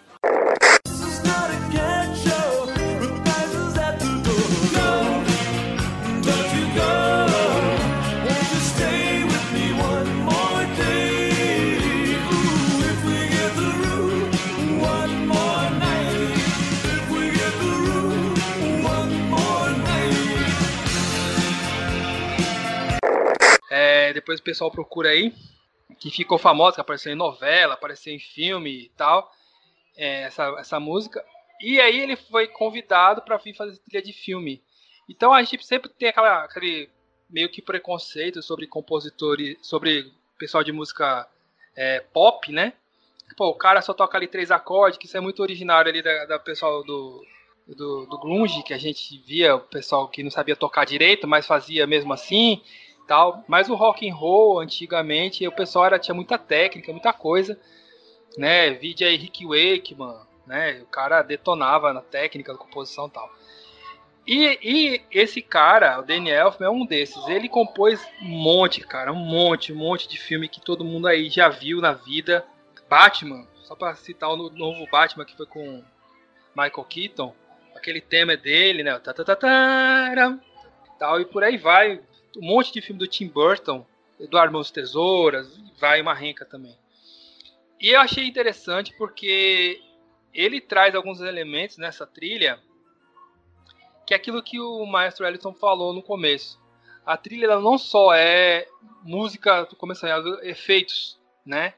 E tem uma música que ele faz, cara, que eu não me engano, se eu não me engano, depois da faixa 15, por aí, a, não sei se é a não sei, não vou lembrar agora de cabeça falar o número da faixa. Mas ele vem construindo com percussão. Sabe, bem assim, espaçado.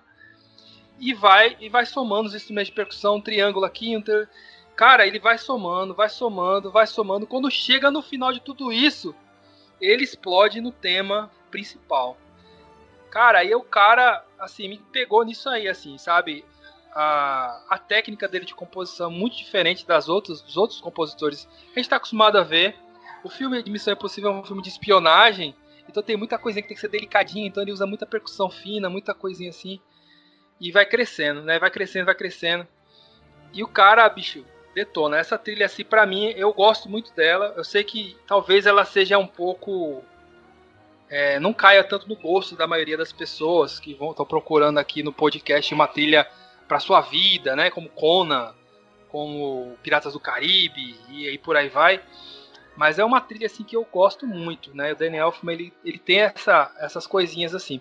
E outra coisa que ele fez que é, nessa época eu vi e depois a gente falou do Michael Giacchino que eu vi Michael Giacchino fazendo muito é ele pegar o tema é, original que já existia, que é no caso o tema do Missão Impossível, que é do Lalo Schifrin, que é, se não me engano é um compositor argentino, lá da série, que é o tam tam tam tam tam tam tam, tam e dar uma revisitada nele, trazer ele, dar uma nova roupagem, né? Michael Giacchino fez isso muito bem em Star Trek, esse que o Josi citou, que ele pega o tema original lá, pam, pam, e, e, ele sobrepõe com o tema do o tema da o novo tema que ele criou para o filme novo.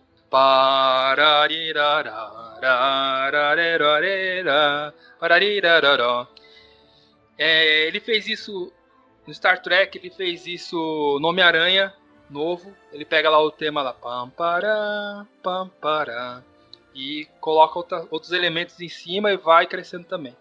Então, é, o Daniel foi o primeiro que eu vi que fez isso. Eu vi, né? Não tô falando que ele foi o primeiro da história, mas que eu vi que fez isso. E pegou um tema já original, que já existia, que já estava na cabeça de todo mundo esse tema do Missão Impossível. Mesmo quem nunca assistiu a série, eu mesmo nunca assisti a série original, é, mas aquele tema do Missão Impossível todo mundo conhece. E ele conseguiu dar uma nova roupagem e incluiu na trilha dele, assim, que ficou muito legal. É uma das trilhas, Missão Impossível é uma das trilhas que faz mais sucesso aqui em Recife quando a, gente, a banda sinfônica vai tocar. É, tem, a gente faz uma vez ao ano um concerto só de trilha de filmes. E quase todo ano, já faz uns 10 anos, quase todo ano o maestro tem que colocar uma Missão Impossível porque o público pede. Ele, ele às vezes ele faz enquete né, na, nas redes sociais da banda, o pessoal escolher qual trilha que, que a banda toca, das que a banda já tocou. E quase todo ano, cara, a galera pede. E, e o arranjo que a gente toca é justamente baseado nesse filme do Danny Elfman. Né? Então acho que isso que eu acho legal. Eu toco a parte que tem, muitas tem no, nessa trilha, assim, são os temas que estão na trilha do filme original do, do, de 96. Então isso eu acho muito legal. Por isso que essa trilha assim, eu escolhi. Ela é diferentona, não é uma trilha grandiosa, cheia de. Mas ele trabalha muito, cara. Nas minúcias eu acho muito legal.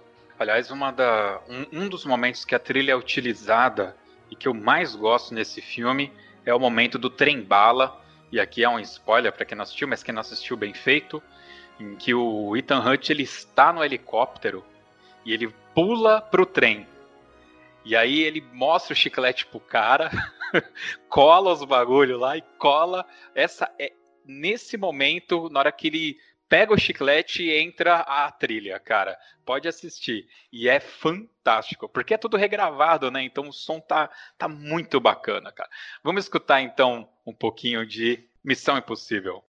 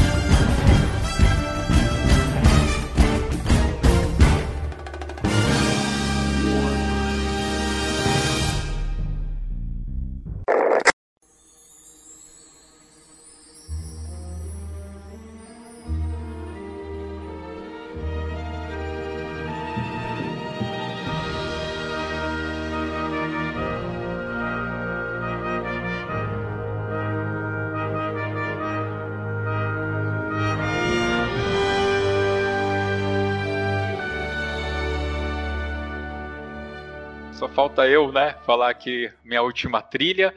E essa trilha, eu escolhi ela para que vocês todos pudessem fazer um comentário aqui também. Então eu vou falar qual é a trilha, eu vou tocar um pedacinho e depois a gente volta para que vocês comentem, façam já a conclusão de vocês, acrescentem algum, alguma coisa aqui a mais, tá bom? A trilha que eu escolhi foi do filme Dormindo com o Inimigo, com a Julia Roberts. E eu escolhi essa trilha por causa do compositor, que é o Jerry Goldsmith. O Jerry Goldsmith, para quem ouviu o nosso podcast com Rosano Galante, vai saber que o Rosano Galante é um orquestrador de trilhas de filme, de cinema, é, inclusive orquestrou filmes da Marvel, como Era de Ultron, filmes mais uh, uh, de, pro lado do terror, como Lugar Silencioso, e ele teve aula com o Jerry Goldsmith, e ele tem um filme que ele fez a trilha e que ele usa um, trechinho ali que me lembrou muito Gremlins, né? E a gente comenta isso lá no podcast. E além de ser o, o Jerry Goldsmith, eu tenho uma admiração por ele, assim. Eu não vou falar que as trilhas dele são fantásticas. Eu acho sim que ele foi muito, assim como Ennio Morricone, ele foi muito injustiçado pela academia. Infelizmente ele já faleceu. Mas a gente citou aqui, por exemplo, Star Trek. Ele criou o novo tema do Star Trek depois daquele tema que era da TV. Da, ele criou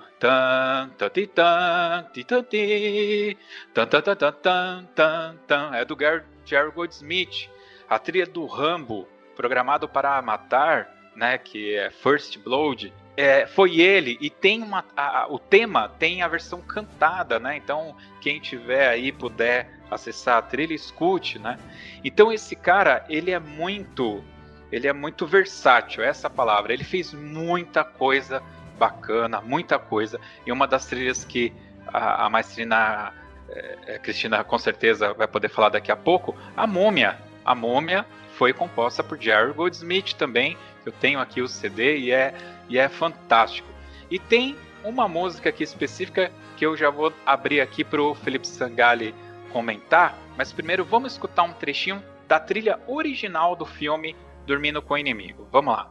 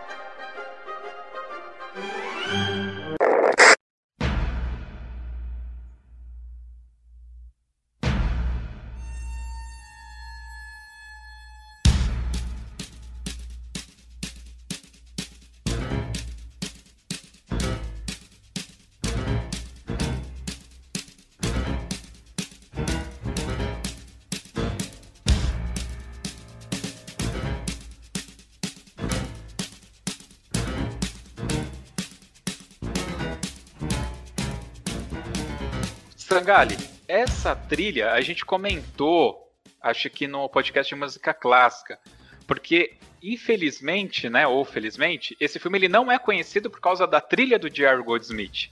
Ele é conhecido por causa daquela música. Pode falar. Todos os momentos, é, no, no, começo nem tanto, mas é, na maioria dos momentos que o vilão aparece, se toca a Sinfonia Fantástica do Berlioz né? Aquele começo com o campanário e a tuba. Pim, pom, pim, pom, pom.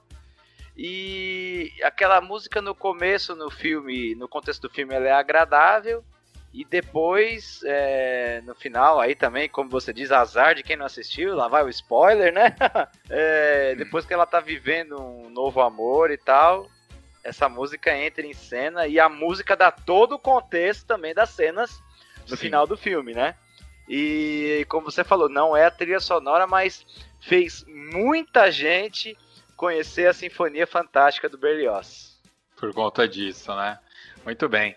Maestrina Cristina Kaiser, fica à vontade. Eu queria, se possível, comentar alguma coisa e já fazer aí a sua conclusão Olha, eu gostei muito do que meu conterrâneo acabou de falar, porque no meio dessa história toda, né, enquanto nós estávamos conversando e cada um estava expondo é, as suas, enfim, né, as suas impressões, eu estava pensando justamente no Berlioz, né, porque o Berlioz ele foi o compositor, né, que disparou aí a, a ideia a ideia moderna de orquestra e justamente com a sinfonia fantástica. E, e, ela foi muito importante justamente isso que ele falou foi muito importante no cinema por conta disso né? O impacto né disso e as coisas começaram a se acelerar é, quanto ao, ao, ao Jerry né é, é, é, aquelas coisas que a gente não entende, né? Por que, que, por que, que uma história, por que, que não acontece, enfim, né? É, é vai muito do momento, vai muito do, do, do, momento comercial, é mais ou menos por aí. Já para a gente ir se, se encaminhando, né, pro, para o final e eu ir tecendo as minhas considerações finais, essa questão do, do musicar, né? Vamos colocar assim entre aspas essa questão da trilha sonora.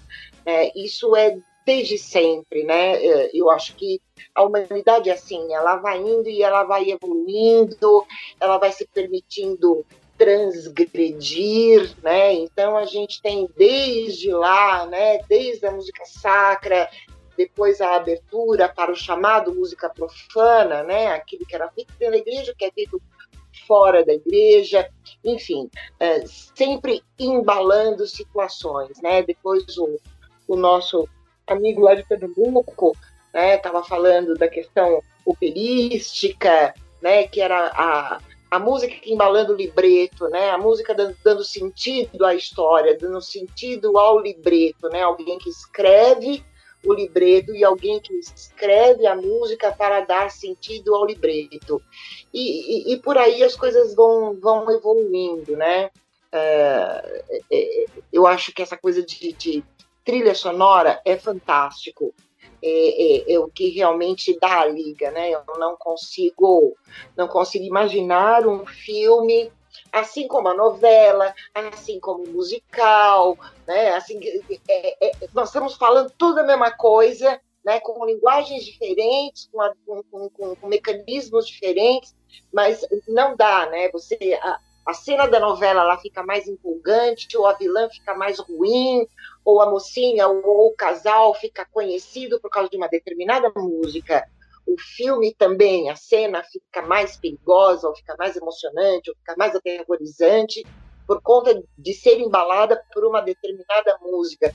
Tudo isso dá o, dá o molho, né? E é isso que faz da música uma coisa assim tão, tão fantástica, né? Um, um universo assim tão, tão maravilhoso, tão, tão fantástico. E, e, eu fico muito feliz, sabe, de repente, de, de estar vendo assim tanta gente discutindo trilha sonora é, e, e, e, falando nas bandas e falando nas fanfarras e tudo mais, e eu ter podido da, abrir esse caminho, né? Porque até então nunca nada parecido tinha acontecido, né? E, e foi um caminho bastante interessante e que abriu essa essa imersão para tanta gente, né? Enfim, é isso. Foi muito bom ter estado com vocês. Foi muito bom ter ouvido tanta gente boa, falando tanta coisa boa, com tanta propriedade, né? E a você, Josisley, está sempre oportunizando assuntos tão relevantes, né? E fazer com que o nível das discussões é, que importam, né? Sempre se nivele por cima. Foi um grande prazer mais uma vez. Muito obrigado, maestrina. Wellington. É, é, o que eu ia falar, é, eu, eu já dando aqui uma zapeada aqui rápida, é que é, é, é trilha sonora, assim, para ganhar o Oscar, é muito aquela coisa da comparação, né? Você tem um filme no ano, aí você vai comparar é, diversos aspectos e a trilha sonora é um desses. Você vai comparar a trilha sonora de um filme com a de outro filme, né? Então, aqui só para dado aqui, né? Eu, esse filme Dormindo com o Inimigo é de 91, né? E aí eu não sei se ele, se ele concorreu ao Oscar de 91 ou se ele concorreu ao Oscar de 92. Aí quando a gente vai ver aqui quem ganhou o Oscar de 92, quem estava concorrendo? Estava concorrendo a Bela e a Fera, né? A animação da Disney, e é, e é muito difícil de, de de, de, você né, bater com um filme que tem uma, uma, uma bilheteria muito grande. Aí tem um, um, uma trilha aqui do Ennio Morricone, tem outra trilha aqui do, do John Williams também que estava concorrendo nesse mesmo ano. Né, se for comparar com 91, 91 tinha, tinha Ghost do outro lado da vida. Tinha Esquecer de Mim também do, do John Williams. Então, assim, é, é muito da comparação, né? É, certamente é, alguns compositores deveriam ser é, melhor vistos né, pela academia. É, tem trilhas sonoras, por exemplo, que eu, que, que eu acho assim. Eu fico até. É, assim, o, aquele Howard Shore, que é, que é do, do Senhor dos Anéis, que fez a trilha do Senhor dos Anéis. Ele tem outros filmes que ele fez muito bons, mas ele, ele só é conhecido pelo Senhor dos Anéis, né? Que foi o, que, o único que ele ganhou trilha, né? É, é, ver, é ver o momento, ver a comparação do momento, né? Eu, a trilha, aquela trilha está com, tá concorrendo com quem? E muitas vezes a, o melhor filme, né, um filme bom, com uma bilheteria boa, é, talvez não tenha, não tenha uma trilha tão boa assim, mas é, o pessoal já olha, já olha de um, já tem um olhar diferente para a trilha só por conta que o filme ganhou, é, é, o filme tem uma boa bilheteria ou ganhou o Oscar, sei lá, algo do tipo. Eu, eu só queria acrescentar aqui rapidamente o seguinte, tá? É, para quem acha que a academia, o Oscar, né, ela é isenta é, não é, tá? Existem existe uma propaganda similar a uma propaganda política é feita nos bastidores para você indicar.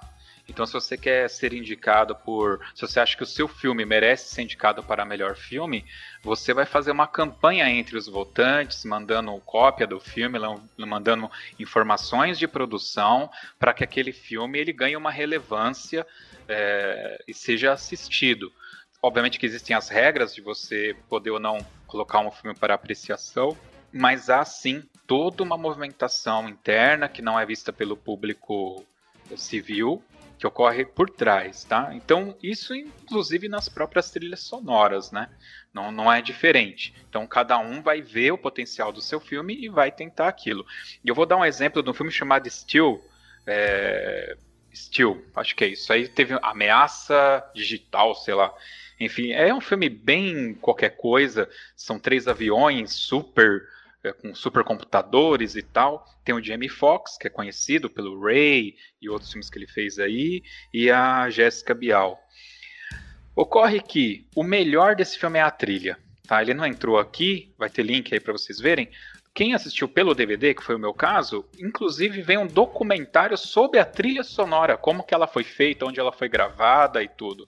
Só pra você ter uma noção. Porque o filme ele é péssimo. Tá? O filme é ruim, ruim, ruim. Mas a trilha é fantástica, né?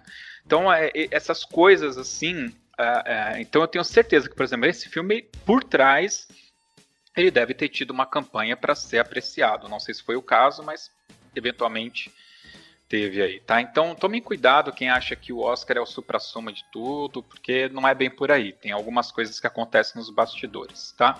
Fabiano, é, também, é, pegando o gancho aí do que o Maestro Ellison falou, que o José está falando, também, por exemplo, um filme como Titanic, é, a trilha é espetacular, a música ocidental, para quem teve a oportunidade de ouvir.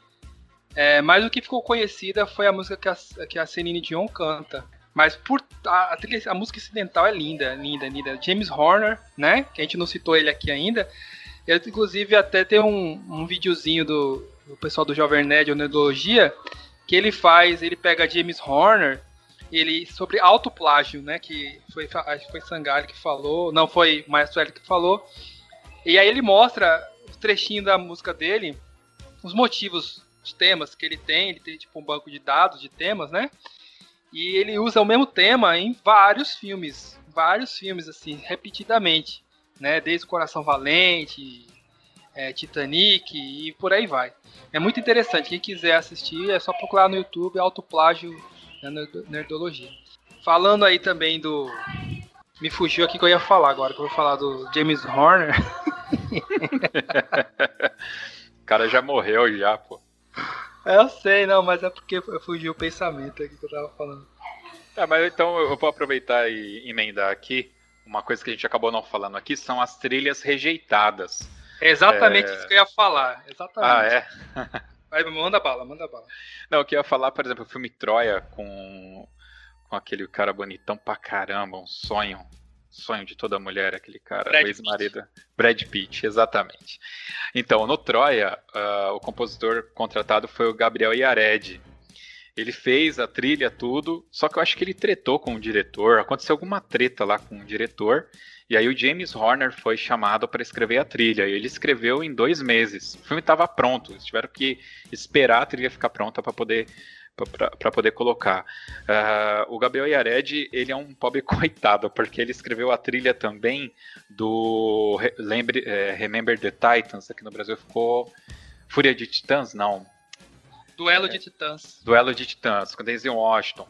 E a trilha dele foi rejeitada e foi contratado o Trevor Rabin, que é o guitarrista do Yes lá e tal, que fez uma trilha fantástica também, né? E o Gabriel Yared, ele talvez pelo local onde se passava a história, ele pegou uma trilha mais do blues, assim. Não era que era ruim, mas não, não ficou legal também pro filme. E tem a grande história do Alex North, e daí vem o porquê eu aprendi a gostar muito de Jar Goldsmith. O Alex North, ele passou, ele, ele, ele compôs a trilha do 2001 Odisseia no Espaço entre o Natal e o Ano Novo. Escreveu, compôs, gravou com a orquestra e entregou na mão lá do Kubrick. E por conta dessa história, eu peguei um ranço do Kubrick. Eu sei que ele é um gênio do cinema, mas eu tenho um ranço com ele. Né? Por que, que ele fez? Ele queria usar o Assim Falou o Zaratrusta, ele queria usar o Danúbio Azul, ele queria já usar essas, as músicas que estão no filme. Só que o estúdio ficou no pé dele, porque naquela época, trilha sonora de filme vendia muito. Então eles queriam ter uma trilha original para disponibilizar lá para ganhar mais dinheiro em cima do filme. Só que o Brooklyn, o Kubrick, ele não usou as músicas do Alex North, cara. E o cara ficou doentaço. Diz a lenda, né, no livro que eu li, a, a viúva diz que parte da doença que ele que levou ele à morte veio por conta desse desgosto.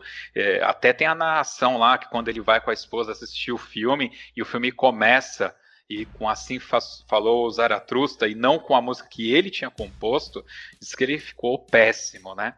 E aí, muitos anos depois da, depois da morte do Alex North, o, o Jerry Goldsmith era amigo dele, pegou essas partituras e regravou, e tem um CD aí, vocês acham nos streams da vida, a trilha rejeitada do 2001 do Alex North, cara. Então, essa é uma das histórias, assim, é, é, mais impactantes que a gente vai ter sobre essas trilhas rejeitadas. E o mais recente que eu me lembro foi o do King Kong, do, do, do diretor aí do, do Senhor dos Anéis, de Peter Jackson, né? O King Kong também teve uma trilha rejeitada, e se não me falha a memória, quem escreveu também foi o, o James Horner. E aí sai, sai qualquer coisa, né? Quando é assim. Complicado. Muito em cima da hora. Beleza. Mais alguma coisa, Fabiano? Não, era isso aí. Eu ia dar deixa justamente para você, que você que pesquisa mais sobre trilhas rejeitadas. Eu lembro que você tinha uma coleção de rejeitadas. eu vou disponibilizar umas duas aqui para download para o pessoal. É, porque nem impacta em direitos autorais. A do Gabriel Iared, por exemplo, ele disponibilizou no site dele, então foi de lá que eu baixei. Então ele, ele, ele acabou disponibilizando, vai estar tá aí. Muito bem. Felipe Sangali, mais alguma coisa? Não, essa história que você contou do, da academia só reforça a minha tese. Morricone não ganhou o Oscar? Azar do Oscar. É, muitas Sim. trilhas que a gente gosta que não ganharam o Oscar? Azar do Oscar. Resumindo, azar do Oscar. Exatamente. Ah, para vocês terem uma ideia, eu não vou me lembrar quem que ganhou o Oscar no. Que, é, aliás, quem estava concorrendo no ano que aquele, aquele filme Shakespeare Apaixonado ganhou o Oscar. Deem uma procurada aí e vejam quem estava concorrendo com ele e quem assistiu o Shakespeare Apaixonado vai falar assim: como esse filme ganhou o Oscar? tendo outros concorrentes que tinha. Aqui eu não me lembro agora, mas ele esse ano, por exemplo, é um dos anos que tem mais é, é mais evidente assim, né? É, o, o, o, fato do Oscar ser uma coisa muito de campanha mesmo. Mas Triana Cristina, quer completar alguma coisa? Fica à vontade. Não, só, só agradecer ao pessoal mais uma vez. Então tá bom. Eu acho que esse podcast ele é um grande e imenso dica cultural. Então a gente vai direto pro Toca na Pista.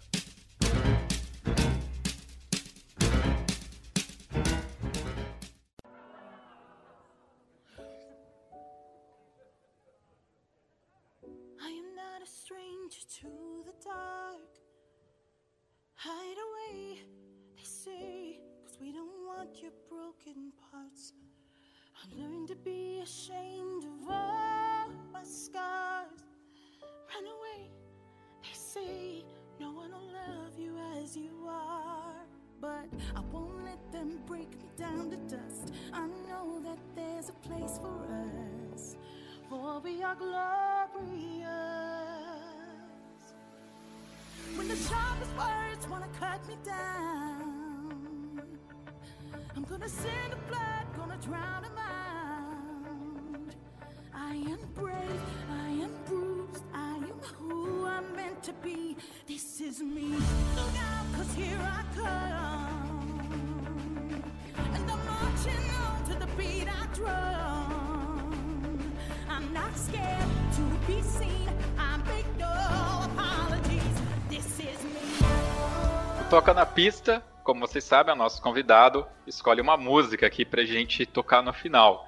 E hoje a nossa ilustre convidada, maestrina Cristina Kaiser. Por favor, maestrina, escolha uma música pra gente tocar aqui no final. E se possível for, acrescenta aí uma história do coração para essa escolha. Uma história do coração? Então, a história do coração, Casabranca, é uma história do coração. É super antigo, Humphrey Bogart, eu acho que né, também não é do meu tempo. né, nem é assim lá uma grande trilha sonora, mas tem, tem toda uma tem toda uma ambientação e tudo mais e, e tem uma importância para mim, sabe? Casablanca é do Uhum. Gerard alguma coisa, será? Ou é do Max Steiner? Cara, eu não vou conseguir lembrar agora. Casa Blanca. É, eu acho que é do Max Steiner. Bom, vai ter link aqui é, comprovando aí. Mas por que é, o Casablanca? Então, sabe? Porque essa coisa assim do. Sabe? Do. Nos vemos depois, sabe? Nos vemos em Paris. Então, eh, tem um, tem um contexto legal, assim, que tem um pouco a ver com um momento da minha vida, sabe? Assim, do tipo, nos vemos em Paris, entendeu? Então, é assim, meio particular, mas tem a ver comigo. Então tá bom. Então a gente vai ouvir Casablanca. Bom, você ouvinte que chegou até aqui com a gente, muito obrigado pela sua audiência. Felipe Sangali, mais uma vez, muito obrigado. Wellington Castro, muito obrigado. Fabiano, Opa. muito obrigado. Maestrina Cristina, muito obrigado. A gente foi longe aqui no horário, mas não podia, você tinha que estar aqui. Não tinha como a gente falar sobre trilha sonora. Tem que e aproveitar a sua presença. temos que Tem. esticar mesmo. É. Não, e tem, e tem que ter mais, né? Porque o É. pessoal não sabe, mas ela é, dá aula aí pro projeto Guri, dá aula. Você comentou com a gente que dá aula para o pessoal da Fundação Casa, se não me engano, também. É isso, Isso. né? E a gente Isso. precisa falar um pouco sobre isso. O pessoal eventualmente não tem a visão do que acontece aí por trás. Seria bacana a gente falar sobre isso também. Hoje foi trilha sonora. Se você quiser escutar esse e outros podcasts do Toque 2, você pode ouvir pelo Spotify, pelo Deezer, pelo Google Podcasts e, claro, através do nosso site toque2.com.br.